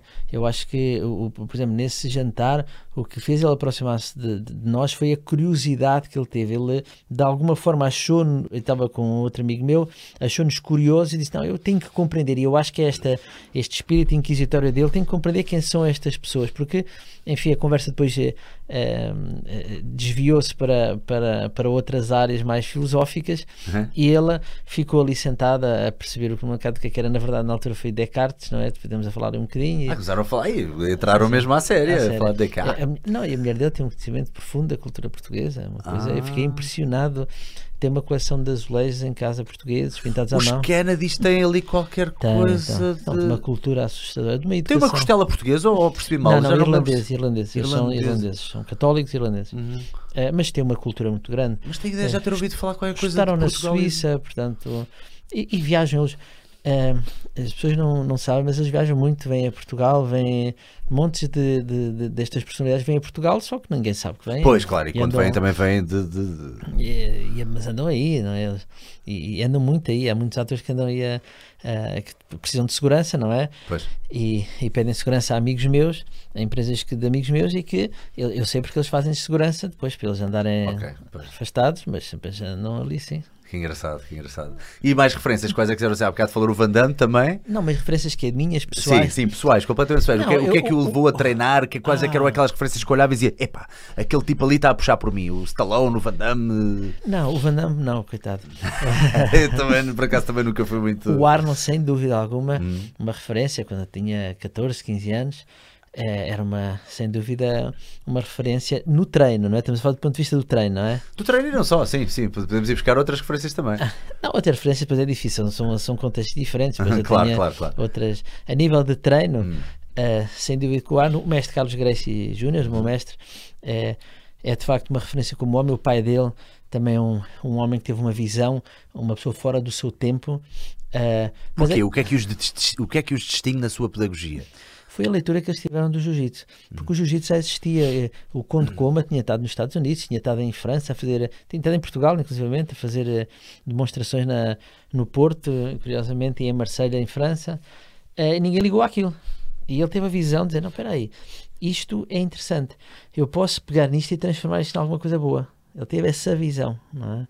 Eh, e depois é a visão agregadora que tem o mestre Carlinhos. O mestre Carlinhos montou o império que ele tem a agregar a, a falar com toda a gente. E isso é, é, é algo que me inspira muito no, no, no ponto de vista da, da simplicidade que é um homem que tem o império que ele tem e a simplicidade que ele, que ele tem. Portanto, para mim é inspirador do ponto de vista do desporto.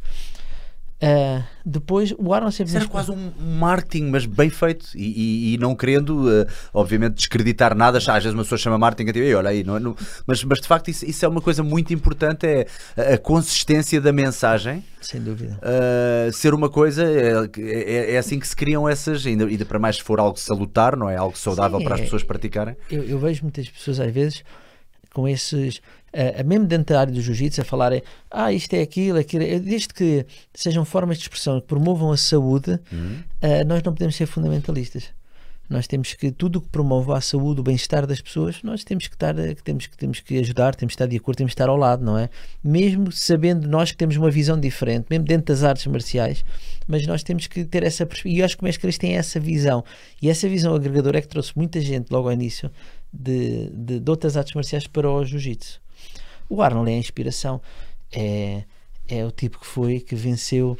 é, eu também gostava muito do, de um que eu também, que era o Ronnie Coleman, também na altura. O Ronnie Coleman, depois. que hoje em dia está. Tá, Polícia, ah, ah, era polícia e era culturista profissional. Uma pessoa logo aí vê, não, isto, isto, é, isto é disciplina, isto é rigor, isto é, isto é, é feito de Sim, outras tiras. Sem dúvida. Porque todos nós treina, passamos. Eh, eu sou da geração do Pumping Iron, não é? Portanto, nós, eu assisti, eh, eu, eu tive no- na, altura, nós treinávamos alterofilismo, não era? Era os ginásios que havia, era de alterofilia, que, portanto, muito dos- eu, eu cresci a fazer os levantamentos de terra, o levantamento olímpico, Os arranques, os, os arremessos, etc. portanto, que agora voltaram que por causa agora também do voltaram, crossfit e não sei o quê. que é engraçado, eh, mas o treino era assim, não é? os primeiros 40 minutos de treino era aquilo, e depois nós íamos fazer aquela coisa radical que tínhamos visto nos, nas cassetes de vídeo do, do Arno, que é treinar braço, não é? Treinar tríceps, treinar, é que é treinar o ombro. O pump mesmo, pronto. buscar o pump. Eh, e foi assim, e o Arnold sem dúvida que era, que era, era, uma, era dúvida uma inspiração, ele como homem é uma inspiração, não é? Uma A coisa que eu também eh, já tinha visto e agora há pouco tempo apercebi-me, eh, não sei se é fã do Muhammad Ali também. Sim, sou, sou fã dele, sim, eu, eu gosto, gosto dele.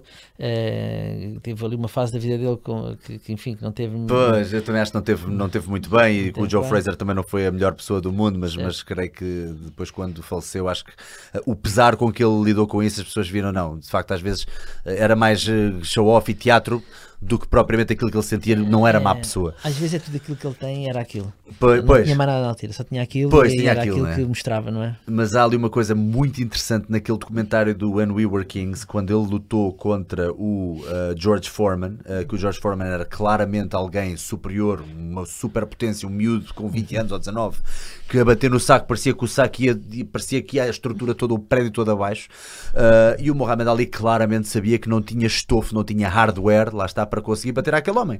Eh, e não só, eh, pronto, o óbvio que transparece dali do, do, do documentário é que, obviamente, ele entrou-lhe na cabeça. Começou a gozar com ele, a chamar-lhe nomes e não sei o quê, não sei o que mais. Eh, durante o combate também fez aquele rope a dope, de estar sempre nas cordas, Sim, sempre sim. a proteger-se, a proteger-se, deixou o homem cansar-se. E depois no final há duas coisas fascinantes que eu ouvi alguém a dizer agora há pouco tempo e fiquei tipo, caraças, até nisto. Duas coisas. Uma, o cavalheirismo.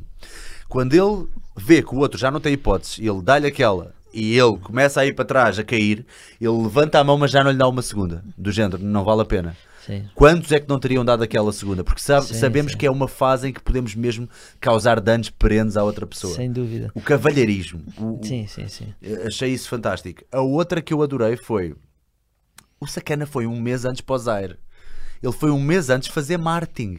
Ele foi para lá, o que é que ele fazia? Ia correr todos os dias, fazer jogging para os, bairros, para os piores bairros do Zaire, com os pobrezinhos todos, para a malta começar a dizer: Olha, está ali o gajo, aí é o gajo, o gajo. Começava a correr atrás dele, autêntico Rocky daquela altura. Sim, sim, ele foi correr para lá e, e criou público, quase Claro. como se criasse seguidores de Instagram, Sim, para sim, quando o outro chegou, chegar já estar a outra pessoa está a dizer este é o demónio, eu quero é que este, este gajo vai levar, vais levar. E o outro gajo que era miúdo e que tinha pouca experiência, apesar de ser um portento físico, chegou lá e de repente tinha toda uma nação quase contra ele. Isto é Exato. fascinante. É, fez um trabalho de influência, que se nós chamamos, em termos da psicologia militar, um trabalho de influência, não é? Influência, não é? É, um trabalho de, de- de- de- que se faz muito, às vezes, quando.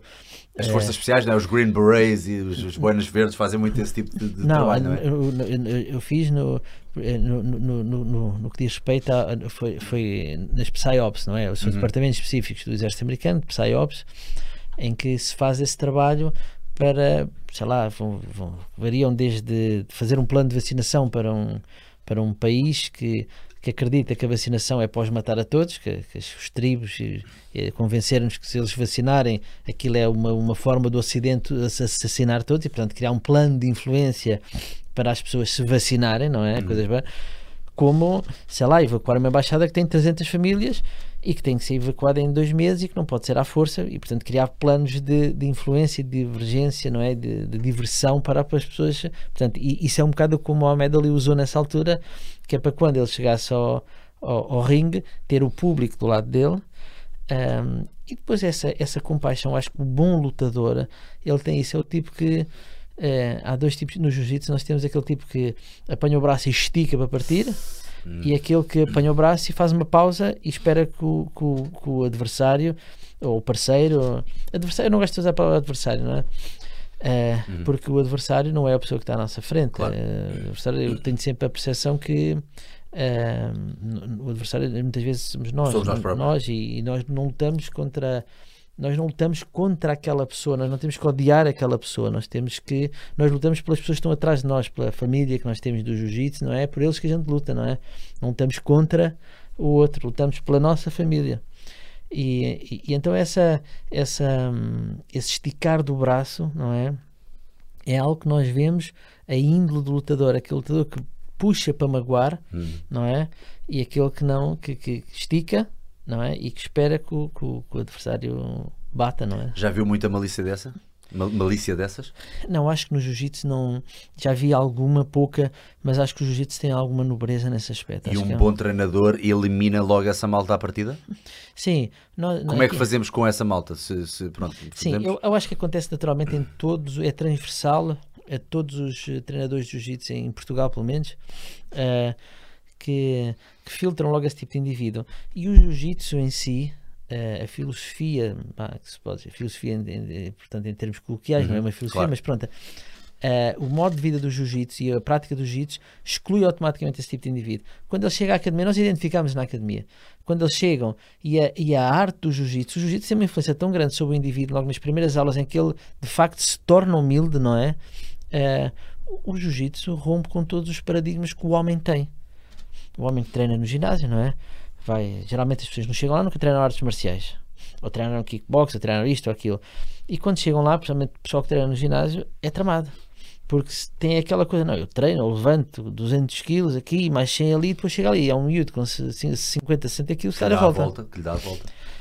E isso tem dois efeitos sobre a pessoa. Ou a pessoa diz assim: epá, eh, eu gostei disto que me aconteceu aqui, eu tenho que perceber melhor isto e quero aprender isto, porque isto de facto eh, é, é inacreditável. Ou então eh, volta para casa, diz: epá, naquele dia estava constipado, tinha a unha encravada, não sei o quê, toma banho, vai para casa. Não, isto aconteceu só porque eu não estava até bem nesse dia, estava, inventa uma desculpa e nunca mais aparece.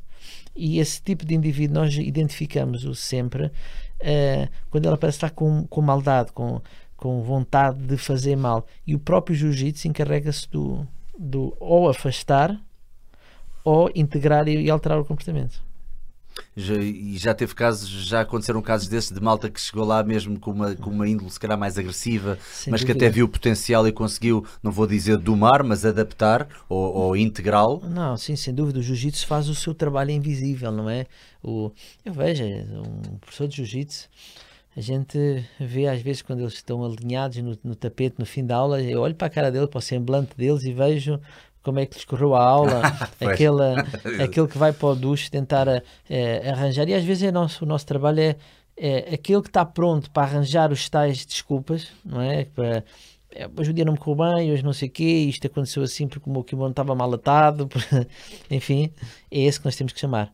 Ele tem que compreender que o jiu-jitsu é um processo de evolução que leva muito tempo e, e para não ter esta culpa no, no, no externo, mas tentar olhar para dentro dele para encontrar a razão que ele tem que melhorar para resolver aquela situação e não é arranjando desculpas e pondo culpa nisto e naquele e naquele outro é que ele vai eh, arranjar ali, porque vai acabar por desistir. Portanto, é esse aluno que nós temos de ter cuidado. E há aqui uma coisa que eu acho que é fascinante, que é nós nunca nos enganamos a nós próprios. Nós podemos estar a dar desculpas todas aos outros e começar a fazer esse teatrinho de merda, desculpa a expressão, mas a verdade é que eh, nós, quando olhamos para nós, dizemos, nós sabemos quando tivemos mal em alguma coisa e quando começamos a pôr as culpas nos outros. Isso é uma coisa também muito. Não gosto de nacionalizar este termo, mas é muito tuga, não é? Nós, nós em Portugal gostamos muito de. É, é- vemos em pequenas coisas no dia a dia. De repente, ah, a sopa veio fria, de género, ah, eu, eu disse a eles para pa, pa aquecerem, mas eles não aqueceram na cozinha. Eles mas, ok, assu- pô, É um bocado- já que está a dar a cara, assuma, assuma um bocadinho, se calhar, a culpa em honra de todos. Trabalha em equipa. É, há há aquela frase em Portugal, eh, há uma frase que, costuma- que quando eu cheguei já estava assim, não é? Já estava assim. Ah, ah, estou frio, já estava assim. E, Pois- Pois é. nós temos, eh, português tem esse hábito, em termos da psicosia, o que se chama, chama-se o locus externo, a pessoa, Lo- Locos? locus externo, a pessoa põe a Locus culpa Ah. eh, sempre em coisas Externalizar. eh, eh, e não há- também é patológico a pessoa ter um locus interno excessivo, é tudo culpa dela, ela é que não consegue, ela é, Hum. portanto o, o equilíbrio está no meio, a saber, eh, nós temos a autoscopia de saber quando é que de facto nós, eh, a culpa nasce de nós, não é? Nós é que fizemos mal e só nós é que podemos corrigir, e quando de facto foi um fator externo que não fora do nosso controle, não é? Vou fazer aqui um teaser, vamos fazer uma pausa na conversa, mas vou Ok. fazer aqui um teaser a uma pergunta, se calhar para ir pensando Ok. também na resposta. Como é que nós podemos combater, por exemplo, casos como o bullying nas crianças? Ah, ah, porque. ah, eu sinto que às vezes, e agora isto também pegando, estamos a pegar em alguns conceitos, daí, daí eu preferi desenvolver um bocadinho antes a pergunta e depois uh, retomamos uh, para, para, para me dar a resposta na sua opinião. Há bocado falou numa coisa fundamental, que é às vezes as estatísticas, ou geralmente temos informações que nos são apresentadas, nomeadamente aquela que deu há bocado, dos homens serem mais fortes ou mais altos que as mulheres. Mas de repente há uma mulher que é mais forte e dizendo, ah, não, porque eu conheço a, a, Joaquina e a Joaquina é mais forte que todos os homens que eu conheço. Calma, isso é completamente anedotal, isso é um, isso é um, é um desvio padrão. É um desvio padrão, isso é um desvio padrão, calma.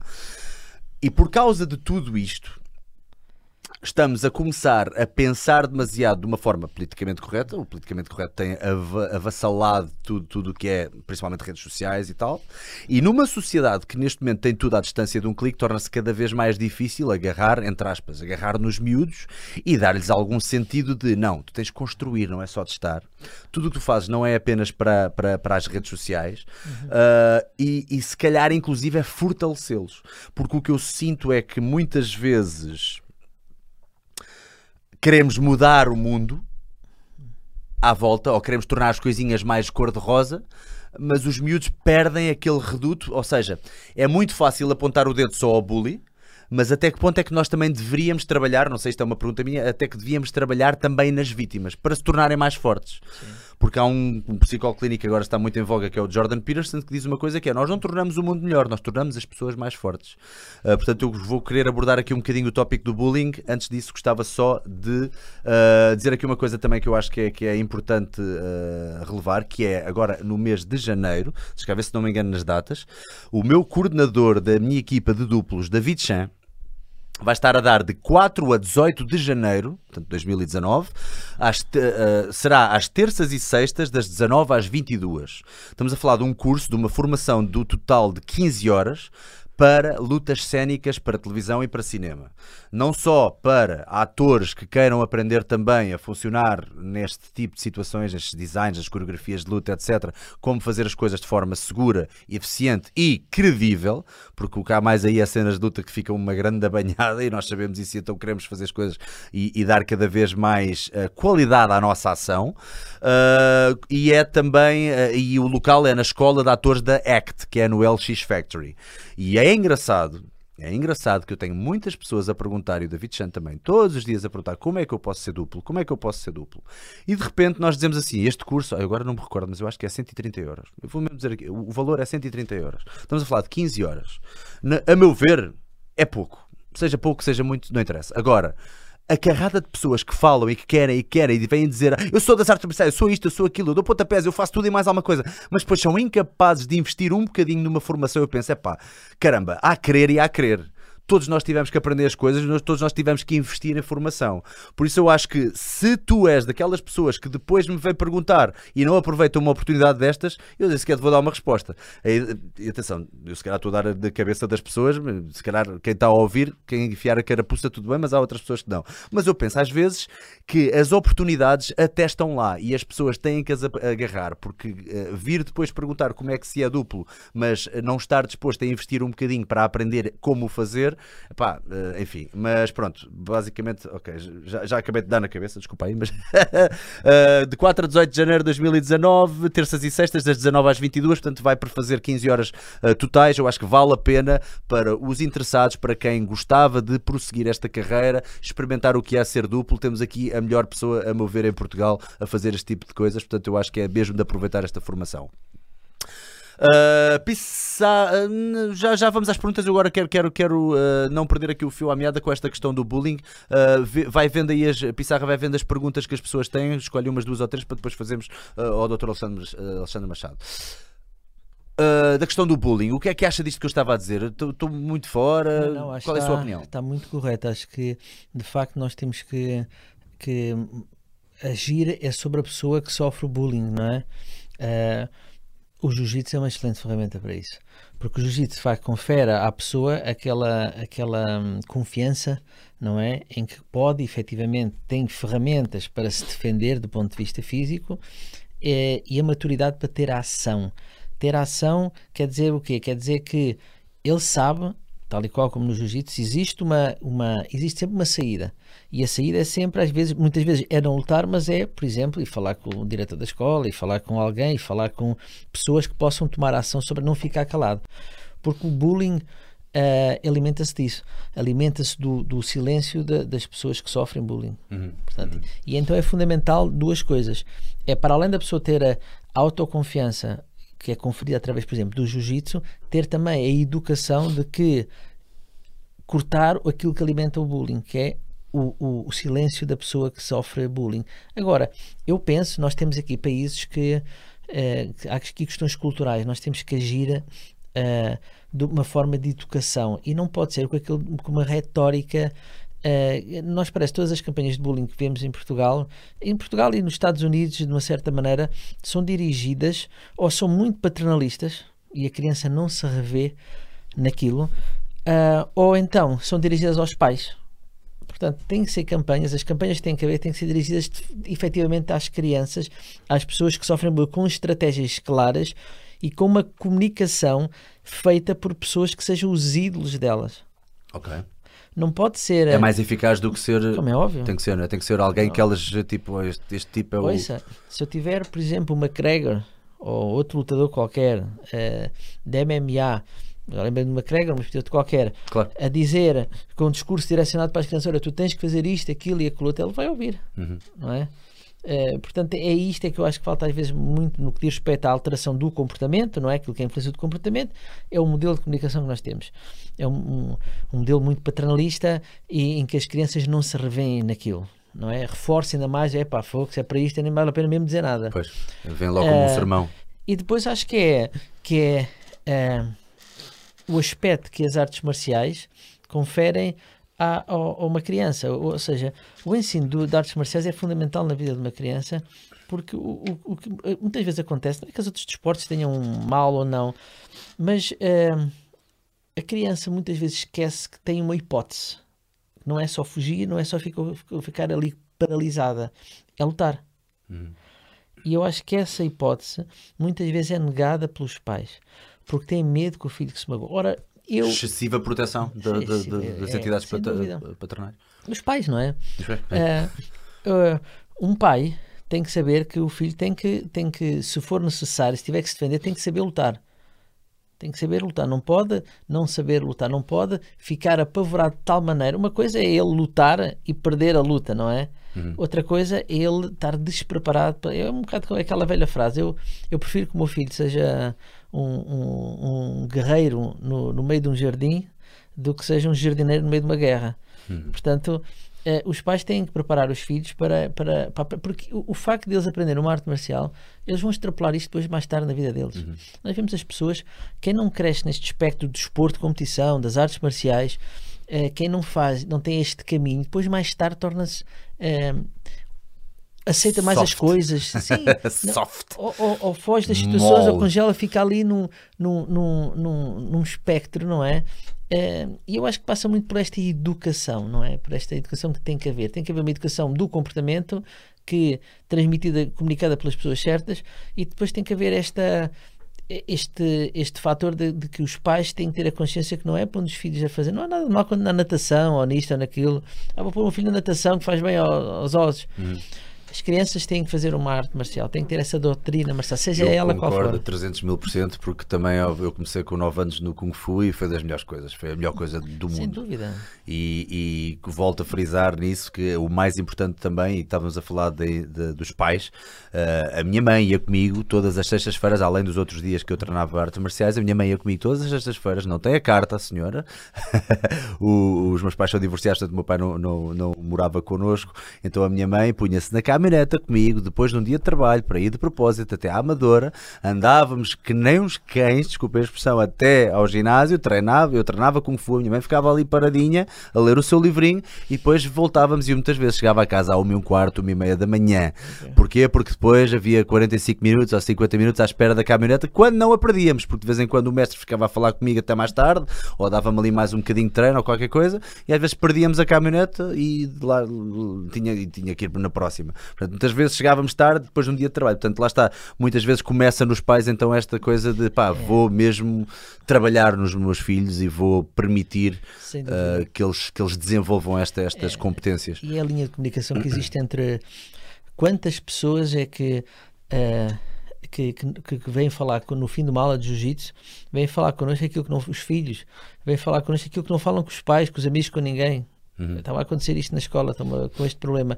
Ou seja, há uma linha de comunicação, há uma confiança eh, muito grande com, o- com o mestre de seja jiu-jitsu, seja judo, seja karaté, o que for, há essa linha de comunicação. E então, hum, isso que a sua mãe lhe fez foi ouro, não é? Hum, Isso foi completamente. melhor de qualquer Mesmo. herança eh, que possa lhe deixar um dia. É mesmo. Portanto, isso, de facto, e a obrigação de um pai é essa, exatamente, é criar essa semente para depois fazer o. Pois. No que está aqui. Não, e, e quem diria que a brincar a brincar era por causa dessas coisas e por causa desse trabalho extra nas artes marciais, neste caso, que hoje em dia cheguei onde cheguei, uh, a bem ou a mal, estou feliz a fazer o que faço e acho que o, o que é mais importante é seguirmos uma paixão. Uh, Pissarra, tens aí perguntas uh, para o uh, Dr. Alexandre Machado? Pá, sim, o pessoal tem, tem feito aqui algumas perguntas. Escolhe duas ou três. Mas, Vou ti. epá, não, vou juntar eh, aqui um. assim, o pessoal está aqui, há aqui algumas pessoas a perguntar. Uhum. Mais em relação a hum, pá, estados depressivos, se Uhum. pá, qual a mulher tinha que ir há bocado, já, pá, não estava aqui a encontrar, que era um treinador de, de, ah, treinador de futebol, acho eu, Uhum. a perguntar se havia alguma dica de- para ajudar hum, alguma, algum, pá, alguma pessoa a sair de estados depressivos. eh, eh, Para aí havia aqui outro rapaz. Isso é muito também. lato, ele não deu um, um pouco mais de especificação. Já Hum. agora, se, se a pessoa que fez essa Espera pergunta estiver a ouvir, É que já foi, é que já foi há algum tempo e eu já não tinha aqui acesso Ah, ok. ao- aos outros. Espera aí. Mas era, mas já houve mais pessoas a, fa- a falar sobre isto. De eu tenho alguma... recebido muitas perguntas uh, uh, sobre a falta de motivação, sobre a depressão nesta Sim, fase. pronto, há aqui malta a fazer perguntas em relação eh, a isso, como sair de estados depressivos, alguma, alguma dica, alguma maneira de, epá, de, de ajudar eh, quem esteja a passar por um, pá, por um mau momento. Ou, eh, Bem, a pergunta é um bocadinho generalista, mas já agora se Olha, houver aqui assim tenho, alguma... o- tenho aqui outra que é como sair uma pessoa da depressão, sendo que é uma Pois. escolha do indivíduo, como é que se ajuda a condicionar o pensamento? Ok. Ok. O primeiro passo será a pessoa não ficar fixa no porquê. Eh, muitas vezes os estados depressivos continuam, não é? Porque a pessoa está muito fixa no porquê, no porquê que aquela situação aconteceu. Seja ele qual for o foco do, do estado depressivo, eh, o que acontece é que as pessoas às vezes começam a andar a, a- como os cães andam à volta do rabo ali, à volta, à volta, a fazer o que se chama um discurso interno circunloquial, não é? É um discurso que não tem nenhuma resposta plausível ou que a resposta é sempre justificada pelo próprio, que é, que é terrível, não é? Porque nós conhecemos melhor que ninguém e podemos dizer isto aconteceu por causa de A. Ah, mas também o A aconteceu por causa de B. E ando aqui assim sempre a arranjar justificações para o estado em que eu estou. Portanto, o primeiro passo é parar o porquê e concentrar-se naquilo que vai fazer dali para a frente para sair daquele estado. É, obviamente que tem que procurar ajuda profissional, não é? Porque há uma diferença entre ser depressivo e estar depressivo e nós temos que avaliar isso do ponto de vista clínico.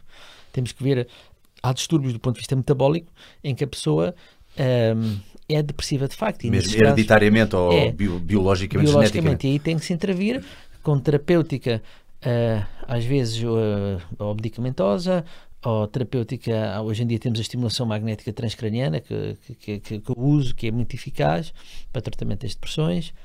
Ah, ou perceber se a pessoa está num estado depressivo. E se está num estado depressivo, é esclarecer rapidamente com um profissional o locus, não é? o lugar, o, o que é que começou, não é perceber porque é que começou.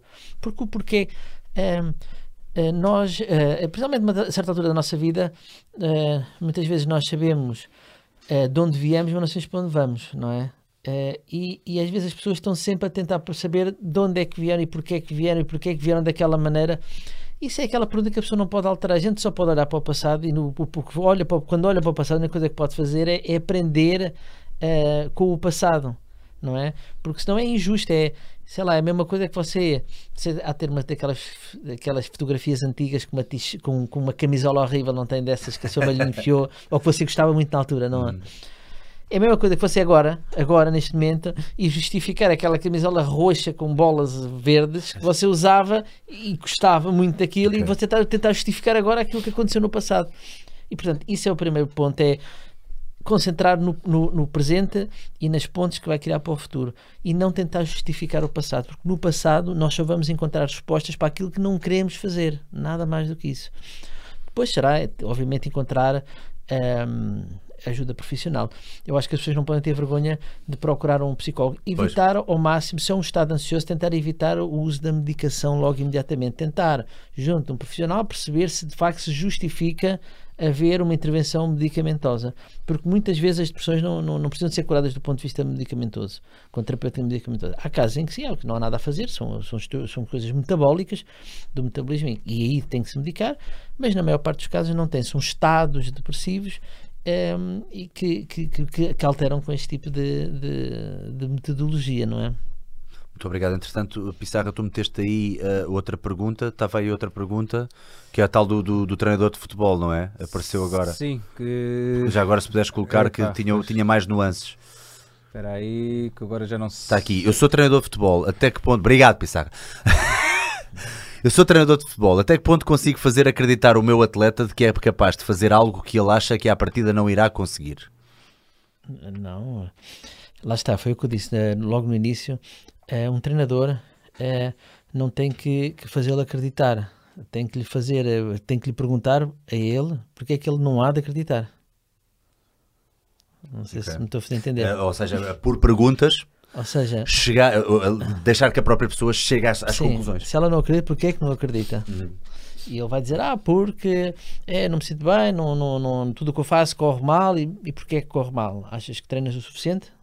E a pessoa vai perguntar: achas que tens que treinar mais? Achas que. E tem que ser pergunta a pergunta que a pessoa vai dando a resposta. E quando nós fazemos isso, uh, estamos, na verdade, a, a, a, ensinar o nosso cérebro, o cérebro do nosso atleta, do nosso paciente, a fazer ele mesmo essas a perguntas. fazer mesmo essas perguntas. Exato, exato. E, e, é uma coisa que chamamos o aluno à parte. Como é, como é que faria Sim, isso? É um tipo num contexto da sua aula de, de, Não, isso é feito à parte, claro feita à parte. Chega ao pé da o jiu-jitsu é uma coisa que tem uma pressão extraordinária, não? Hum. Uh, acho que o, o, o Jorge Sampierre uma vez disse que uh, sentia mais pressão num campeonato de jiu-jitsu do que numa luta do UFC do, M, do MMA. Portanto, é, tem uma pressão sobre o atleta. É a primeira coisa que o atleta, enquanto os desportos coletivos ali sempre é pá, o gajo jogou mal, mas a equipe não teve bem, há sempre coisa da equipe no jiu-jitsu ou nos esportes de combate. Ele, a gente pode dizer, não, a equipe está lá para ti, a equipe está lá antes e depois da luta, mas não está lá durante a luta. Portanto, durante a luta ele tem que ser ele a, a ter a motivação, o drive para, para lutar. Mas é isso, é chamar lá à parte, é chamar à parte e fazer esse tipo de. Essa resiliência, eu, eu recordo-me, isto também é uma, acho que é uma coisa importante passar um bocadinho esta mensagem. Uh, no meu caso, obviamente, num nível muito, muito, uma escala muito mais pequena, mas pelo menos uma vez por semana, por causa da paixão extrema que eu tinha pelas artes marciais e pelo, pelo Kung Fu, pelo menos uma vez por semana havia aquela aula que eu chegava a casa a dizer: Eu não sirvo para esta merda, eu não nasci para isto, eu não sei porquê, mas continuava a ir e continuava a ir e, e, a consistência. E às vezes as pessoas não se, não se apercebem que o meu caso era um caso muito simples e micro, quase, mas a, a, a nível macro, quando nós chegamos ao caso de um um atleta de alto calibre, nomeadamente o, o Conor McGregor, por exemplo. Uh, lidar com uma derrota deve ser uma coisa incrível, porque imaginemos nós que temos três meses entre combates e de repente temos uma derrota que todo o mundo olhou para nós a ter a derrota. Diz muito sobre a pessoa o voltar e o voltar em força, porque psicologicamente deve ser uma, uma coisa horrorosa lidar com uma derrota que fica ali a pairar a nossa cabeça durante esses meses pós-combate. Eu, eu, considero os meus atletas uh, máquinas uh, psicológicas. Eles não, não eles, eh, Estoicos mesmo. O semblante deles é o mesmo quando ganham ou quando perdem.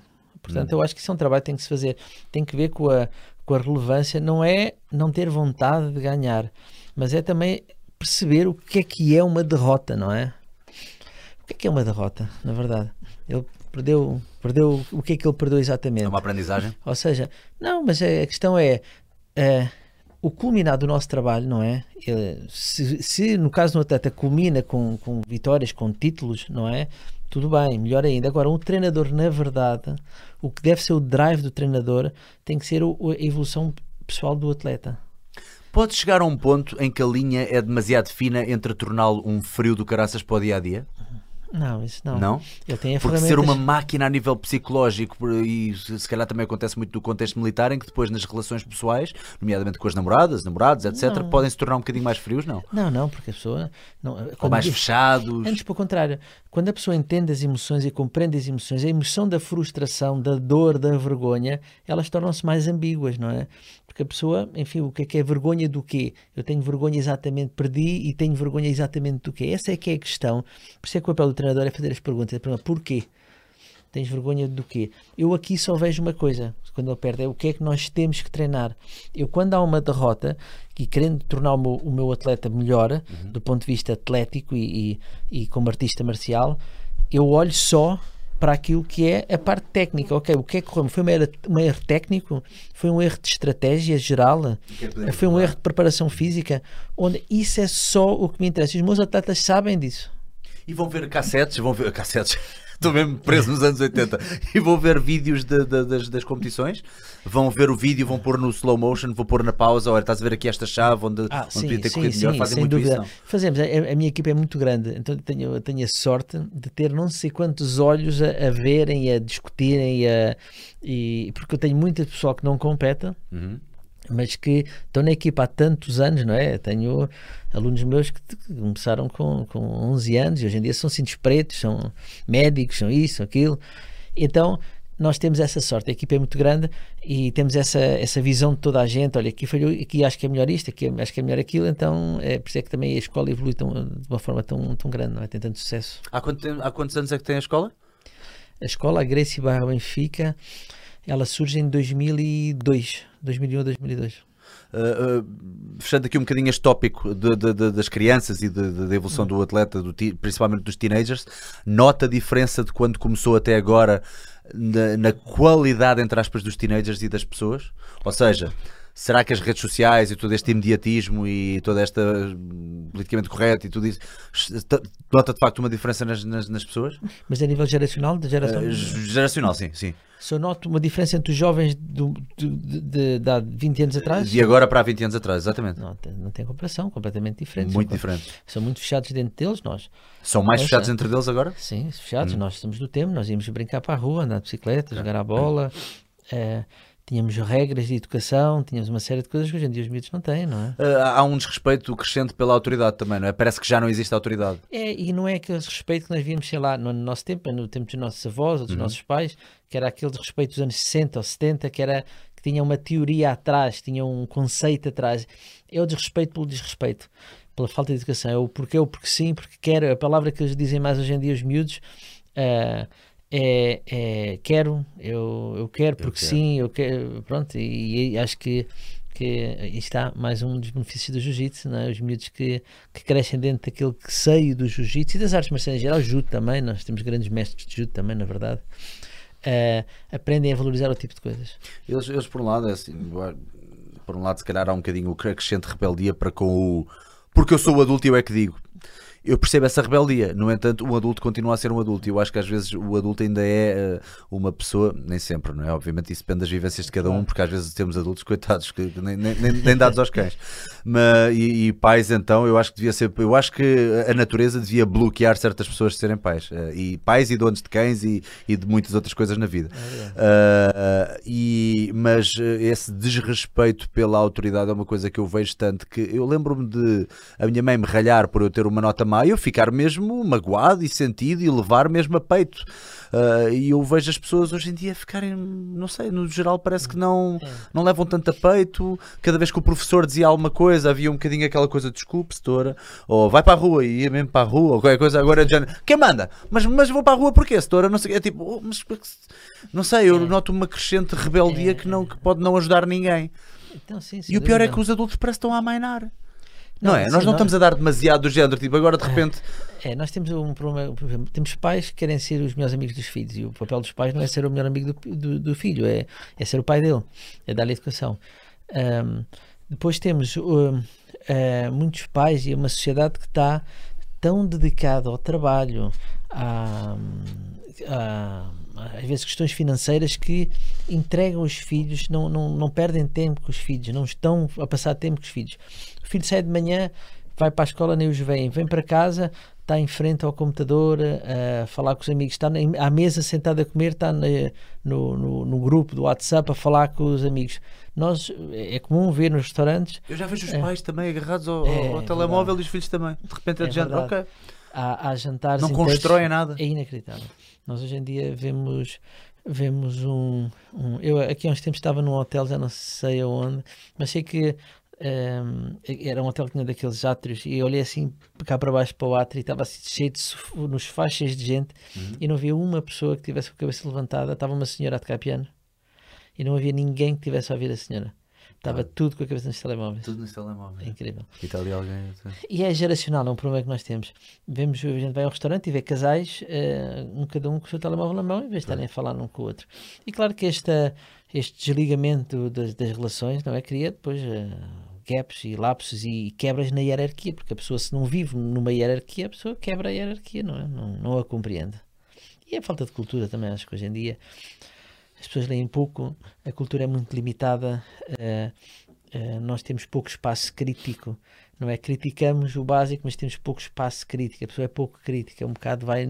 Toda a gente faz, eu também faço. Uhum. Não é? Então é tudo, é tudo um no... bocadinho copiar aquilo que ouviram na internet. Ah, aquele gajo disse isso, é porque é verdade. Sem dúvida. Nosso tempo havia a ruptura do pensamento. A gente via, não, vamos romper e justificar. Hoje em dia eu, eu, romper porque É só romper sim, porque é, sim, não se justifica sim, nada. É o pensamento em grupo, é o pensamento em, em bando. Não é? Uhum. E, é, e é isto é que, que é, é um sinal dos nossos tempos, não é? E de repente uh, pegar no caso isolado ou, ou tentar inclusive uh, dizer ah, devia haver uma lei para não sei o quê, sempre ir, ir, buscar casos isolados em vez de, de, de, de olhar primeiro do grande, eu acho que é sempre importante partir do geral para o específico e hoje em dia queremos ir do específico para o geral. De repente estamos a falar de coisas e também, mas isso aconteceu uma vez na vida, de repente está, está, está tudo um... É, nós estamos numa sociedade, o mundo hoje evoluiu, ou seja, nós eh, apareceram apareceu a internet, apareceu uh, montes de coisas que, que, serviram para, para unir o mundo, não é? Para, para tornar-nos mais próximos, acabaram por nos separar, na verdade. Porque as pessoas uh, enfiaram-se nesse, nesse, nesse mundo virtual e aquilo que, que apareceu num bom sentido, não é? Uh, na verdade, distanciou mais as pessoas, não é? As pessoas estão mais, estão mais distantes umas das outras. É. Uma última pergunta antes de passarmos só para o tópico dos casados, e não vou falar dos casados tipo Alcoviteira, prometo. Vou falar dos casados como o fenómeno social que aquilo está a ser e de, das coisas boas que eu acho que podemos retirar dali, na minha opinião. João Ramos, uma pergunta para o Salgueiro para nós os dois, como é óbvio. Qual é a tua opinião sobre a motivação estar relacionada com o conceito de liderança e empreendedorismo? Isto agora até, toda a gente é empreendedora agora. Ah, eu agora vou fazer uma máquina. Havia um filme qualquer que era uma máquina que fazia desaparecer cocós de cães. Esse filme, na altura, aquilo não teve muita graça e não, não, não pegou muito, mas a ideia estava gira. Porque parecia que era o início do já. Isto agora toda a gente inventa qualquer coisa. Era uma máquina que fazia desaparecer cocós, caganitas de cães. Dava jeito, não é? Uh, o que é que, é que, acha, de, que, é que acha de, desta, desta questão? A motivação estar relacionada com o conceito de liderança e empreendedorismo? Uh, eu acho que eles não têm, não têm relação. Não, na verdade, liderança é um conceito, é uma forma de, de quando nós podemos assumi-la de uma forma direta ou indireta, mas uh, não, não, não nós temos que ter motivação basicamente para a vida, para viver a vida. Se assumimos um facto, um, uma, posição de liderança ou não, nós temos intrinsecamente temos que estar motivados para, para, para, fazer parte de uma equipa ou para liderar essa equipa. E motivar, não é? Motivar os outros também. É, motivar-nos a nós, motivar os outros, portanto, aquilo que chamamos de motivação interpessoal ou interpessoal, uh, portanto, uh, não, não existe nenhuma Uh, porque às vezes o líder não é o líder, às vezes é um líder silencioso, não é? Às vezes não é aquele tipo que dá. Uh, nós hoje em dia estamos na, estamos na, na moda da, do líder aos gritos, e às vezes o líder é bastante silencioso, é, o, é um líder que dá apontamento. Olha, um bom exemplo disso é o mestre Carlos Gracie, que é um líder silencioso, ele dá pequenos apontamentos, pequenas uhum. orientações e vai liderando aquela gente toda. Um, portanto, não vejo que haja assim uma ligação entre motivação e liderança. Empreendedorismo. Uh, a pessoa tem que ser empreendedora, mas eu acho que hoje em dia nós usamos muito essa expressão, mas uh, há pouca consciência e efetivamente daquilo em que queremos ser empreendedores. Ou seja, há pouca base. Eh, vejo muita gente a ser empreendedora em várias coisas, mas depois aquilo falta-lhes o substrato. Ou seja, eles de facto aparecem, fazem, mas depois aquilo morre pela base por falta de, de, de, de fundamento, de, base, não é? E. Eh, portanto, penso que, sem dúvida, a pessoa tem que ser empreendedora, tem que ter motivação, tem que ter volição para ser empreendedora, mas a liderança é uma coisa à parte. A liderança, eh, genericamente, nós temos que ter motivação para ser líderes ou para fazer parte de uma equipa em que somos liderados por outras pessoas. Gostei disso também de falar da base, porque às vezes as pessoas querem empreender, empreender, empreender, mas ainda nem sequer ter o produto. E quando eu digo produto, não estou a falar só de um produto para ganhar dinheiro, ah, vou vender ratos. Não, não é isso que eu estou a dizer. Estou a dizer, uh, o, às vezes o produto és tu e tu não trabalhaste em ti o suficiente para ir vender e de repente queres estar a fazer uma página nas redes sociais. Imaginemos o caso mais fútil, entre aspas, ou mais, ou, ou, ou, ou mais uh, constante e comum. Ah, quero, abrir, quero criar um canal de YouTube, quero fazer um canal como o teu e não sei, ok, o que, é, que é que vais dizer às pessoas? Ah, logo se vê. não, as pessoas que não, que não não têm linha de discurso, não têm conteúdo, não, não leem, não, não têm, não, não falar sobre o quê, não é? Não há desenvolvimento um... pessoal nenhum Sim. e depois de repente é do género. Ah, é como é, o pessoal quer abrir, quer abrir um restaurante, mas e, e às vezes já, já trabalhaste num restaurante, já, já te serviste à mesa, já estiveste numa cozinha, tive... portanto é um bocado isso, as pessoas querem abrir, querem fazer coisas, hum. mas não é, mas depois não têm a experiência, querem. Lá está, é um problema geracional. E eu adoro uh, o, o líder ou a pessoa que gera a empresa, ou seja o que for, que também já esteve nos cargos mais baixos. Ah, eu acho que isso é dúvida. muito importante, passar pela. Sem dúvida. Passar pelas trincheiras, passar pelas trincheiras. Se, se tu fores uma Sem pessoa dúvida. que tem um restaurante e que de repente tudo o que for perguntas sobre cortar batatas, entre aspas, uh, não souberes responder. Uh, tudo bem, quer dizer, podes sempre chamar alguém, há sempre pessoas mais credi... é, é essas pessoas que tu deves que tu deves recrutar para a tua equipa. Mas também é bom de vez em quando o dono do restaurante dizer assim: sabes que mais? chega-te para lá que eu corto batatas também. Eu também sei, meu amigo, eu também sei. Eu isso, é, isso, isso, para é, mim é fascinante. É fundamental. Fundamental, não é? é, não, não, é como, é, não, ninguém pode falar, não, não se pode falar de guerra, só pode falar de paz quem já viveu a guerra, não é? Uhum. Quem já esteve na guerra. É, é, que depois pode um dia falar de paz. E nós, hoje em dia se falta. Há muitos teóricos, não é? Nós vemos muita gente uh, a falar uh, sobre motivação no desporto, motivação aqui, mas nunca nunca praticaram um desporto a sério, nunca fizeram uma competição na vida deles, nunca sentiram aquele frio na barriga, não é? Hum, e, e, e, e, estão a fazer palestras às vezes sobre motivação e sobre isto, sobre aquilo. Um, e acho que hoje em dia isso acontece muito. Acontece muito essa. Um, pessoas que não. Nós temos, estamos a ter agora aqui um, algum um flagelo, não é? De, parece, não sei, uma série de. Uh, discursos, canais motivacionais, não é? Agora toda a gente é motivadora. Eu penso, é. mas a tua vida, tipo. Mas quer dizer, não, não que tenha que haver um peso excessivo no, no palmarés e no currículo, mas quer dizer, às vezes, mas, mas que és tu? Tipo, Sim, gente, toda a gente está a dar discursos motivacionais. Eu sei, mas nós para, para, falar sobre motivação nós temos que compreender a dor também. Pois, pois. Não é? Muitas vezes a gente, a dor é tudo aquilo que a pessoa tem não tem mais nada. Se nós desconstruirmos isso, às vezes, por isso é que às vezes eh, as coisas feitas sem uma raiz clínica e científica pode ser perigoso.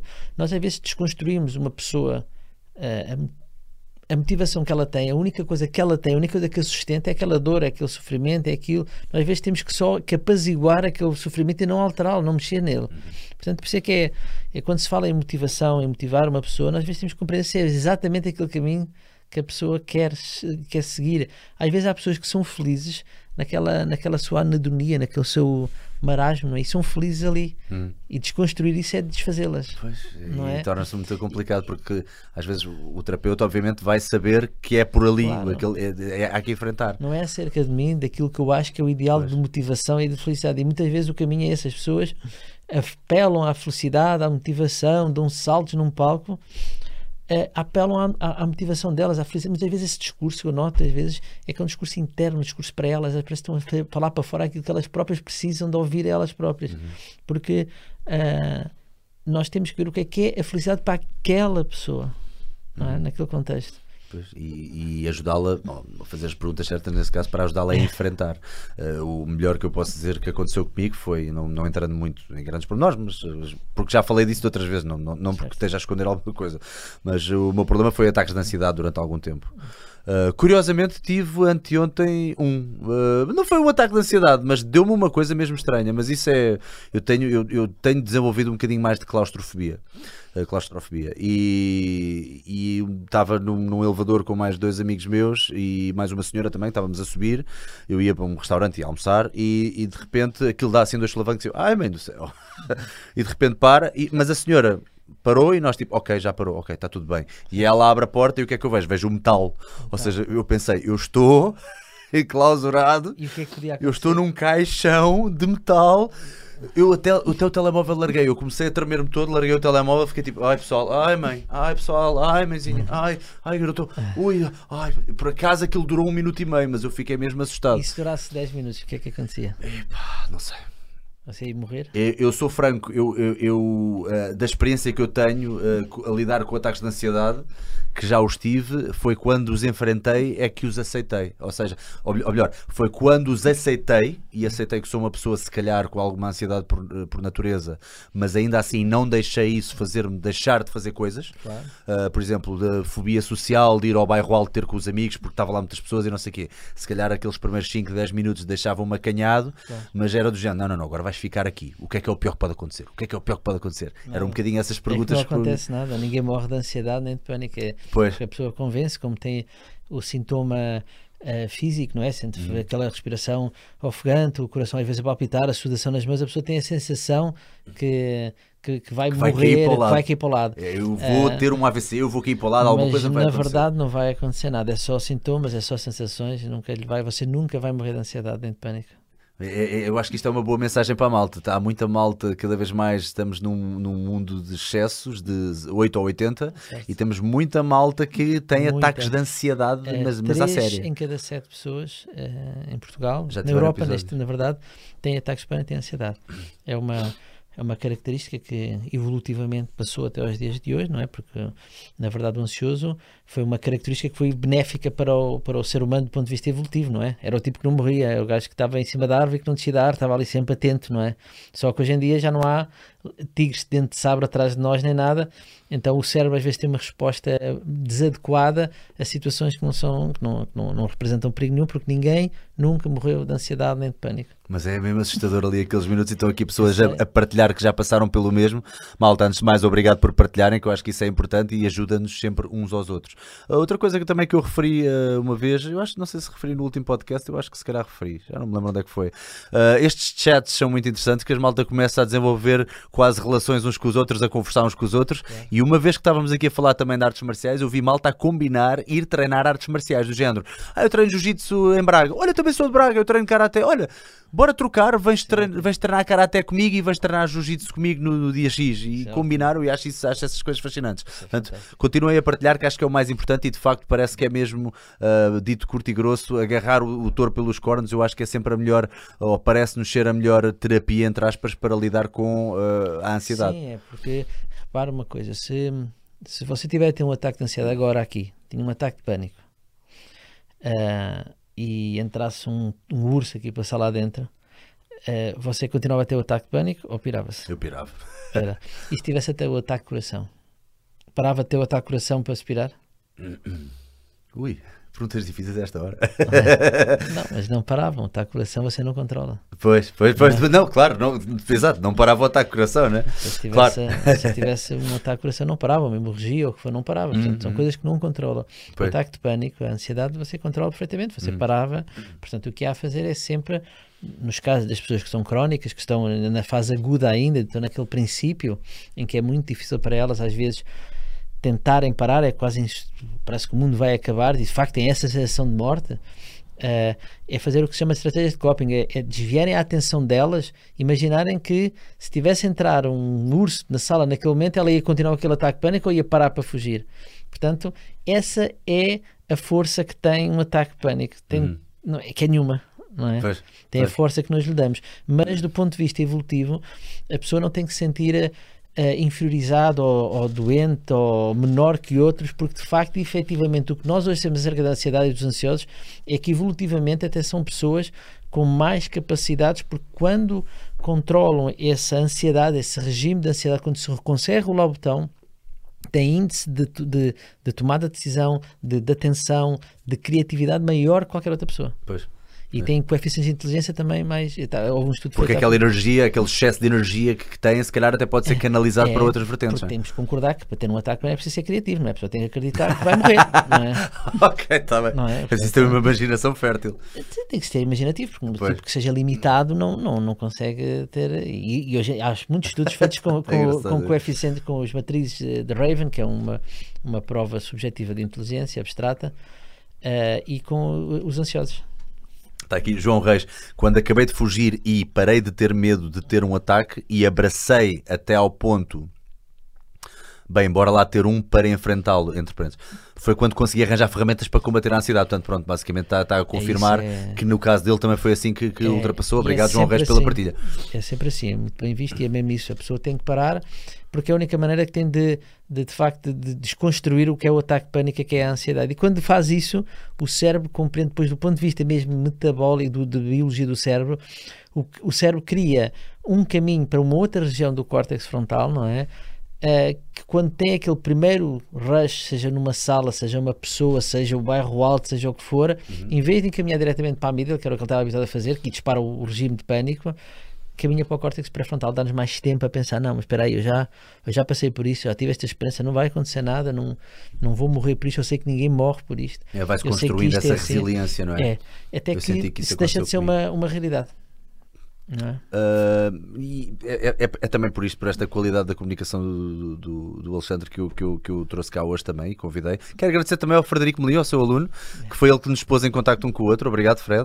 Uh, joguei rugby com ele há muitos anos. Joguei, joguei. Eu estava no banco, ele é que estava no campo. e o, uh, queria aqui dizer que foi também, obviamente, já conhecia o legado e já conhecia o- as escolas do, do, do Gracie Barra, cá em Portugal, já tinha ouvido falar muito bem. E eu quando é quando eu comecei agora a ver e lá está vou, vou pegar agora no, naquilo que disse no início relativamente a este programa do Casados à Primeira Vista Certo. Eu acho que aquilo está engraçado. Porquê? Porque eh, parece um bocadinho estranho de repente eh, homens do jiu-jitsu estarem aqui a falar de um reality show. Mas eh, é engraçado que eu acho que aquilo foi feito de uma maneira muito interessante. Para quem não sabe é um programa da SIC. Se eu estiver a dizer alguma coisa errada por favor corrijam é um programa da SIC em que pegaram 100 pessoas que mandaram para lá as suas inscri- inscrições, pessoas que se sentiam ou solitárias ou queriam arranjar a sua cara metade, arranjar entre aspas, queriam ah, ah, ah, descobrir ou encontrar a sua cara metade e ah, através de quatro, são quatro especialistas, olhando para todas as inscrições e para os perfis das pessoas e fazendo uma série de testes, escolhiam então casais que lhes parecia, não é? Obviamente que isto não nada é linear nestas coisas, Não. porque depois toda a vivência é, é interessante. Uh, escolher pessoas que vos parece, neste caso de acordo com o parecer dos profissionais, o- os, maiores, os melhores matches, as melhores uh, um, ligações.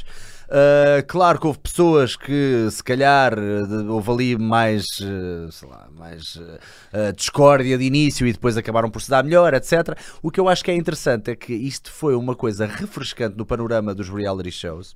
Dúvida.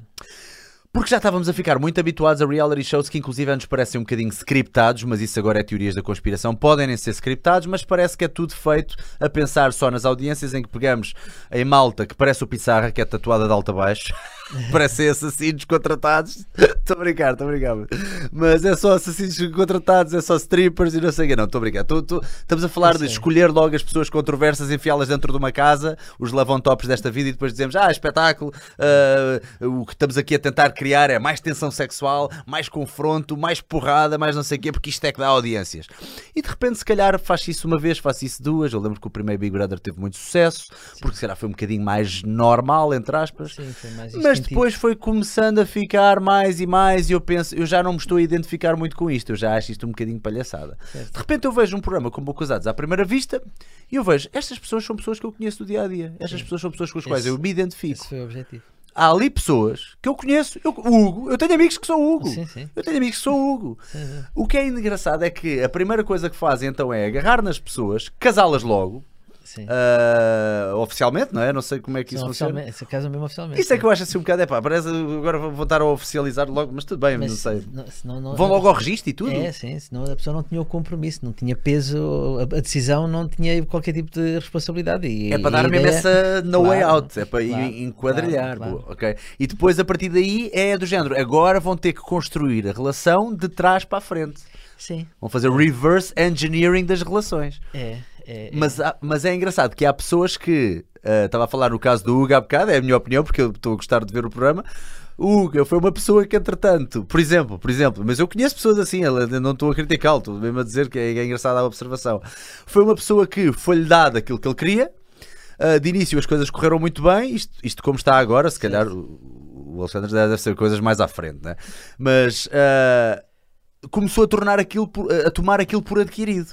Sim. aquilo que correu tão bem na lua de mel e correu tão bem no casamento e não sei o quê, de repente ele traz para cá, porque depois as pessoas uh, são postas São no mesmo postos prédio. no mesmo prédio. Num prédio, cada um vive num andar. Cada, um- cada casal vive num andar e depois têm que lidar uns com os outros, mas têm que começar do zero. Sim, E ele achou que já estava no 100.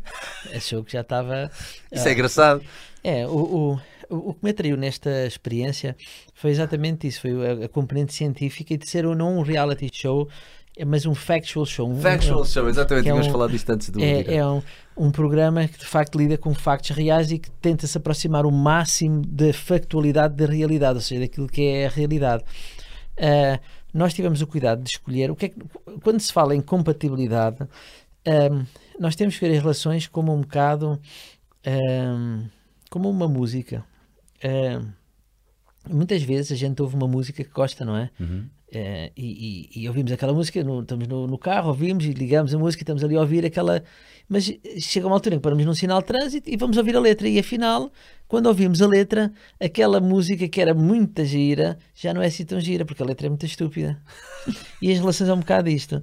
Ou seja, o que nos atrai às pessoas é a melodia, não é? E às vezes há relações que são isso mesmo, que são só melodia, que a pessoa está só ali encantada e um dia, quando ouve a letra da música, diz, epá, não é nada disto que eu quero, não é? Ou então, o que faz um casamento é precisamente quando nós, às vezes, nem sempre ouvimos, a, a- não é a melodia que nos atrai, mas é a letra da música, e nós temos músicas assim, há músicas que a melodia não é nada especial, mas a letra é tão, tem tanto significado que nós, é são daquelas músicas que a gente ouve sempre, não é? Está sempre no playlist. O que nós procuramos fazer nesta experiência foi precisamente terem atenção é que a letra fosse compatível e não propriamente a melodia. Porque muitos dos padrões que estes indivíduos tinham, alguns deles, é que, e, era, e por isso é que falhavam as relações também, é porque só ligavam à melodia, ao aspecto físico, não é? E esse aspecto físico, nós sabemos que o que nos atrai a outra pessoa é, é subjetivo, é sociocultural.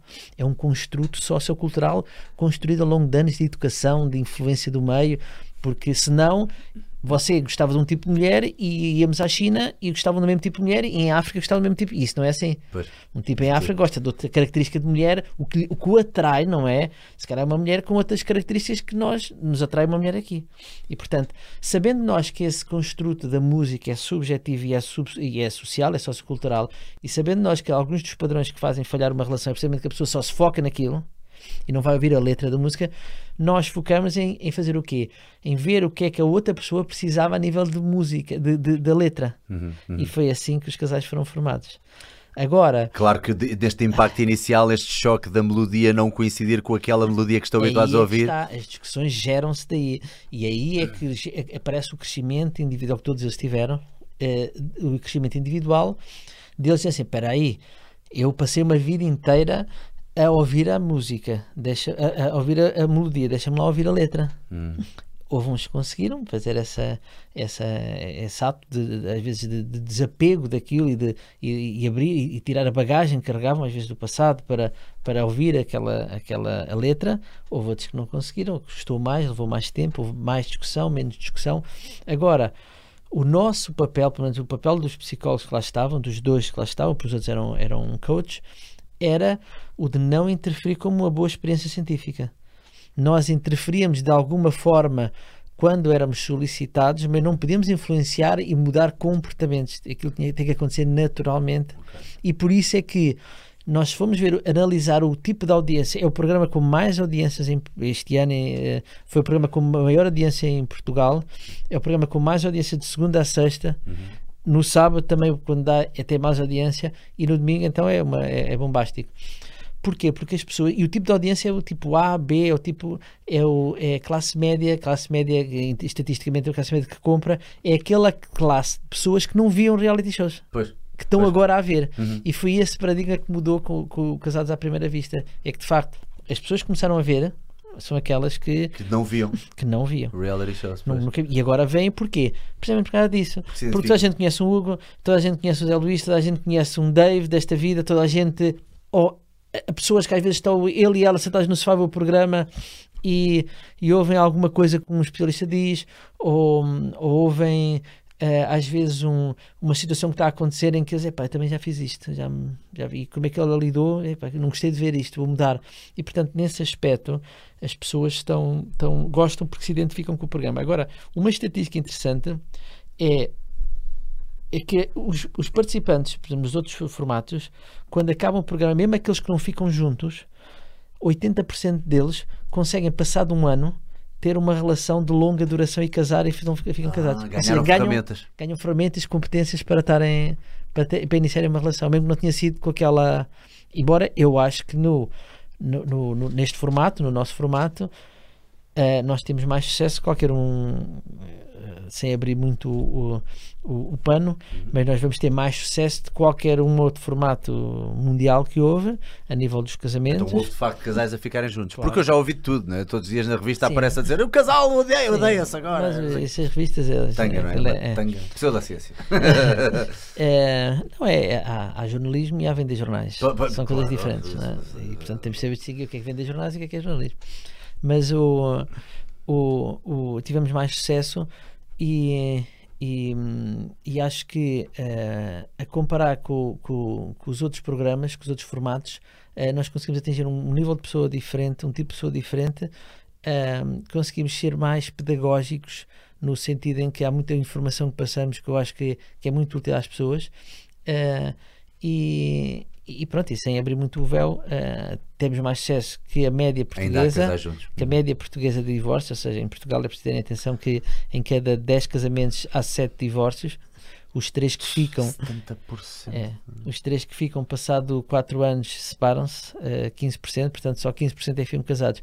E nós conseguimos ter uma média melhor que, o, que a média nacional com este programa. Portanto, o método não é assim tão Para mau. terminar, estou curioso, quais é que acha que são os fatores mais importantes uh, para, para deixar também em reflexão às pessoas e quem sabe um dia falarmos um bocadinho mais de- sobre isto? Uh, quais é que são os fatores que contribuem para, tanta, para uma taxa tão alta de divórcios? As pessoas já não sabem viver em relação, estão sempre a tentar ganhar as discussões. Uh, é- há muita há muita, muito braço de ferro nas relações, muita possessividade. O que acontece muitas vezes é que hum, as pessoas têm que compreender que numa relação tem que haver três eh, entidades, Hum. que é ele, ela e eles. E todas elas têm direito a viver, todas elas têm que respirar, todas elas têm que existir e coexistir. Eh, e muitas vezes o que acontece é que nas relações eh, ou há uma parte que só quer que exista o ela, há uma que existe, uma relação que existe só ele e ela, então tornam-se egoístas, tornam-se dísparos e cada um vai para o seu lado e passa um pouco de tempo a construir o eles. Ou seja, o eles quer dizer que eles têm uma, um espaço que é comum, uma vida que é comum, sem se descaracterizarem, sem se despersonalizarem, sem deixarem de fazer as coisas que eles fazem. Então, muitas vezes o que tem que haver é estas três entidades. A pessoa ter o cuidado que perguntar-se, ok, isto existe. Obviamente que eu vou deixar de fazer certas coisas para poder a, a, a aconchegar, às vezes, certos critérios dela. Mas ela também faz certas coisas que fazem que, vão ao encontro daquilo que são as minhas expectativas, mas sem que haja extremos. Ou seja, imagina, um tipo faz desporto, isso é um caso comum, gosta de ir ao ginásio todos os dias, não é? Ele não vai, quando, quando eu digo assim, é pá, não vai, eh, me perguntarem, vai deixar de ir ao ginásio? Não, não vai deixar de ir ao ginásio. Agora, vai a tentar ver quais são as, perguntar, então, mas o que é que querias, o que é que pretendias? Que precisas estar mais tempo comigo? Ok, então eu vou, se calhar, mudar a minha hora de ginásio, ou mudar aqui uma, alterar uma coisa. Eu não deixo de ir ao ginásio, mas vou ajeitar a minha vida de forma que possa de- coexistir com outra pessoa. Então, havendo esta, esta, este voluntariado, este, este, muitas vezes as pessoas são egoístas, hum, eh, as relações duram. E outra coisa que também às vezes falha é que a pessoa fica muito fixa. Toda a gente gosta daquele rush inicial das relações, não é? Toda a gente gosta daquilo. E as pessoas ficam presas naquilo. Ficam presas assim que naquele loop. desaparece um bocadinho ou assim que entra em piloto Sim, sim, automático. é, pá, já não está a dar, É, pá, já não sinto aquilo, já não já sinto aquilo. E aquilo é precisamente o, o que diminui as relações. É, é- é precisamente o menos importante numa relação, é isso, porque o melhor da relação vem naquela companheira, vem na música, na, na- na letra da música, não é na, na, na melodia. E aí é que vem uma companheira para a vida inteira, uma pessoa que com certeza que vai chatear a cabeça, vai discutir por causa disto, daquilo, mas também é aquela pessoa que está lá, que dá carinho, que que se calhar nos dá uma festa como nunca ninguém deu, com aquele carinho eh, que se torna em algum aspecto quase maternal, não é? A relação depois de longa duração, e é, e é, essa, e é essa parte da relação que é, que é de facto o ouro da relação, não é E essa que relação consegue inicial. abafar o excesso de melodias e de ruído que anda por aí. Sem dúvida, sem dúvida que sim, porque depois essa melodia é dada por outras coisas na vida, não é? Depois nós Hum. eh, conseguimos essa melodia. Noutra... Agora, não nos podemos limitar a isso. Há pessoas que estão preparadas só para andar naquela, naquela, naquela, naquela pescadinha de rabo na boca e andar ali à volta e não, não, não têm a resiliência, a motivação, a volição para de facto, ou a autorregulação para de facto ter uma relação de longa duração. Muito obrigado. Isto foi um segmento de conversa super fascinante. Temos aqui muita malta a dizer que ganhou também algumas ferramentas para o seu dia a dia. Obrigado por vir até aqui. Gostava só de saber então o que é que, o que, é que podemos, eh, onde é que o podemos encontrar. Nas redes sociais vamos colocar o Instagram para ser mais fácil eh, aceder e ver o que é que está a fazer, não só no programa, como também, obviamente, na, na vertente da neuropsicologia, como também no Jiu-Jitsu. Eh, a escola é Gracie Barra, onde dá aulas. É, Gracie Gracie Barra. Benfica. Benfica, que é ali na. Como é que se chama a avenida? Avenida dos Em Lisboa. Combatentes. Dos combatentes, é isso, já não me lembrava.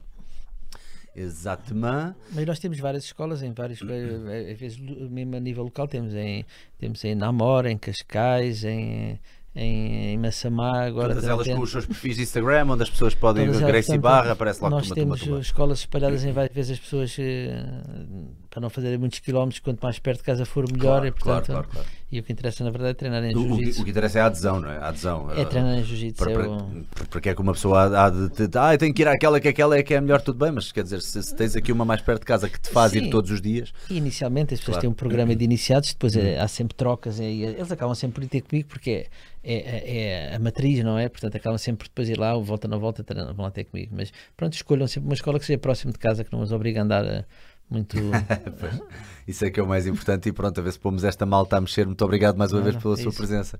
Ah, vou voltar a recordar o cupão, o cupão deste mês. ah, temos, lá está, temos os, os frutos secos, temos as Real Way. ah, Pissarra, ajuda-me aí que já não me recordo. Havia alguém ali no- nos comentários a dizer quem é que ia dizer isto hoje mal. Ganhaste tu, né? Quem é que ia dizer? Ah, A promoção. eu posso esforçar-me, só que estou a ficar miúpe já não, de tu não precisas te esforçar. puto. Então- Não, mas é isso, é os frutos secos, na, to- na verdade é para todas as compras, mais de 30, mais de 50, mais de 90 euros. E hum, pronto, e é a proteína, para mais de 50 euros é, é os frutos secos mais a proteína, eh, três chaquetas, e mais de 90 euros é isto tudo mais o choco, choco butter. Choco Butter, sim senhor. Yeah. Ah, e é isto, e o cupão e os 10% do costume. pronto. Exatamente, o cupão do Salgueiro, o Salgueiro no checkout metem o cupom Salgueiro e, e tem acesso a 10% de, de, de desconto também em toda a loja. Uh, queria só dizer há bocado, já agora se puderes meter aí o banner só outra vez, da formação que vai haver do meu coordenador do David Chan, vai dar formação para quem quiser aprender lutas cénicas para cinema, vai ser uma formação de 15 horas, terças e sextas das 19 às 22, muita malta passa a vida a mandar mensagens a perguntar como é que pode ser duplo, está aqui a tua oportunidade, Uh, o valor, a meu ver, é irrisório para, quando, para quem quer mesmo evoluir e investir na sua formação. Portanto, sem uma formação, obviamente, não querias trabalhar como duplo. Portanto, é na Escola de Atores ACT, no LX Factory. Portanto, uh, há bocado não disse, vou dizer agora, está o link na descrição. Para quem não sabia, dá bocado está o link na descrição. Clicas no link e tens acesso à informação toda e podes te inscrever através daí. Uh, de resto, estas t-shirtzinhas uh, que uh, vamos ter t-shirts e vamos ter sweaters e mais não digo, vamos ter um sitezinho a partir de janeiro, a novo Vida Nova. Portanto, finalmente as dicas do Salgueiro têm merchandising, não é, meu puto? Yeah, olha, estás a ver? Pum, já podes andar aí a, a, a apregoar, a apregoar pela rua, meu puto, né? Está quase, está quase. E está bem, olha, e pronto, e como em princípio não nos vemos mais no- em matéria de podcast, este domingo vai ser um vídeo muito engraçado, vai. Eu, eu nem sei se devia pô-lo, mas aquilo está muito giro, acho que vais gostar. Este domingo é um vídeo muito giro. Uh, mas uh, já não nos vemos mais em registro live, portanto, quero desejar umas ótimas festas, ótimas entradas a todos vocês, portugueses, brasileiros, angolanos, cabo-verdianos, toda a malta de língua portuguesa que nos tem seguido. Muito obrigado por estarem aí desse lado e olha, tudo de bom. E já sabem, utilizem estas ferramentas do podcast, ouçam os podcasts. Eu sei que são longos às vezes e malta pensa, e um vídeo de duas horas? É aqui que vais buscar as ferramentas. Estás a fazer o teu cardio, estás no dia a dia a conduzir, no trânsito, e isto está cada vez pior. Tu estás a ouvir e estás a, a apanhar ferramentas. É melhor do que estar a ouvir sempre a porcaria da Miley Cyrus na rádio. Tchau, até à próxima. Thank you.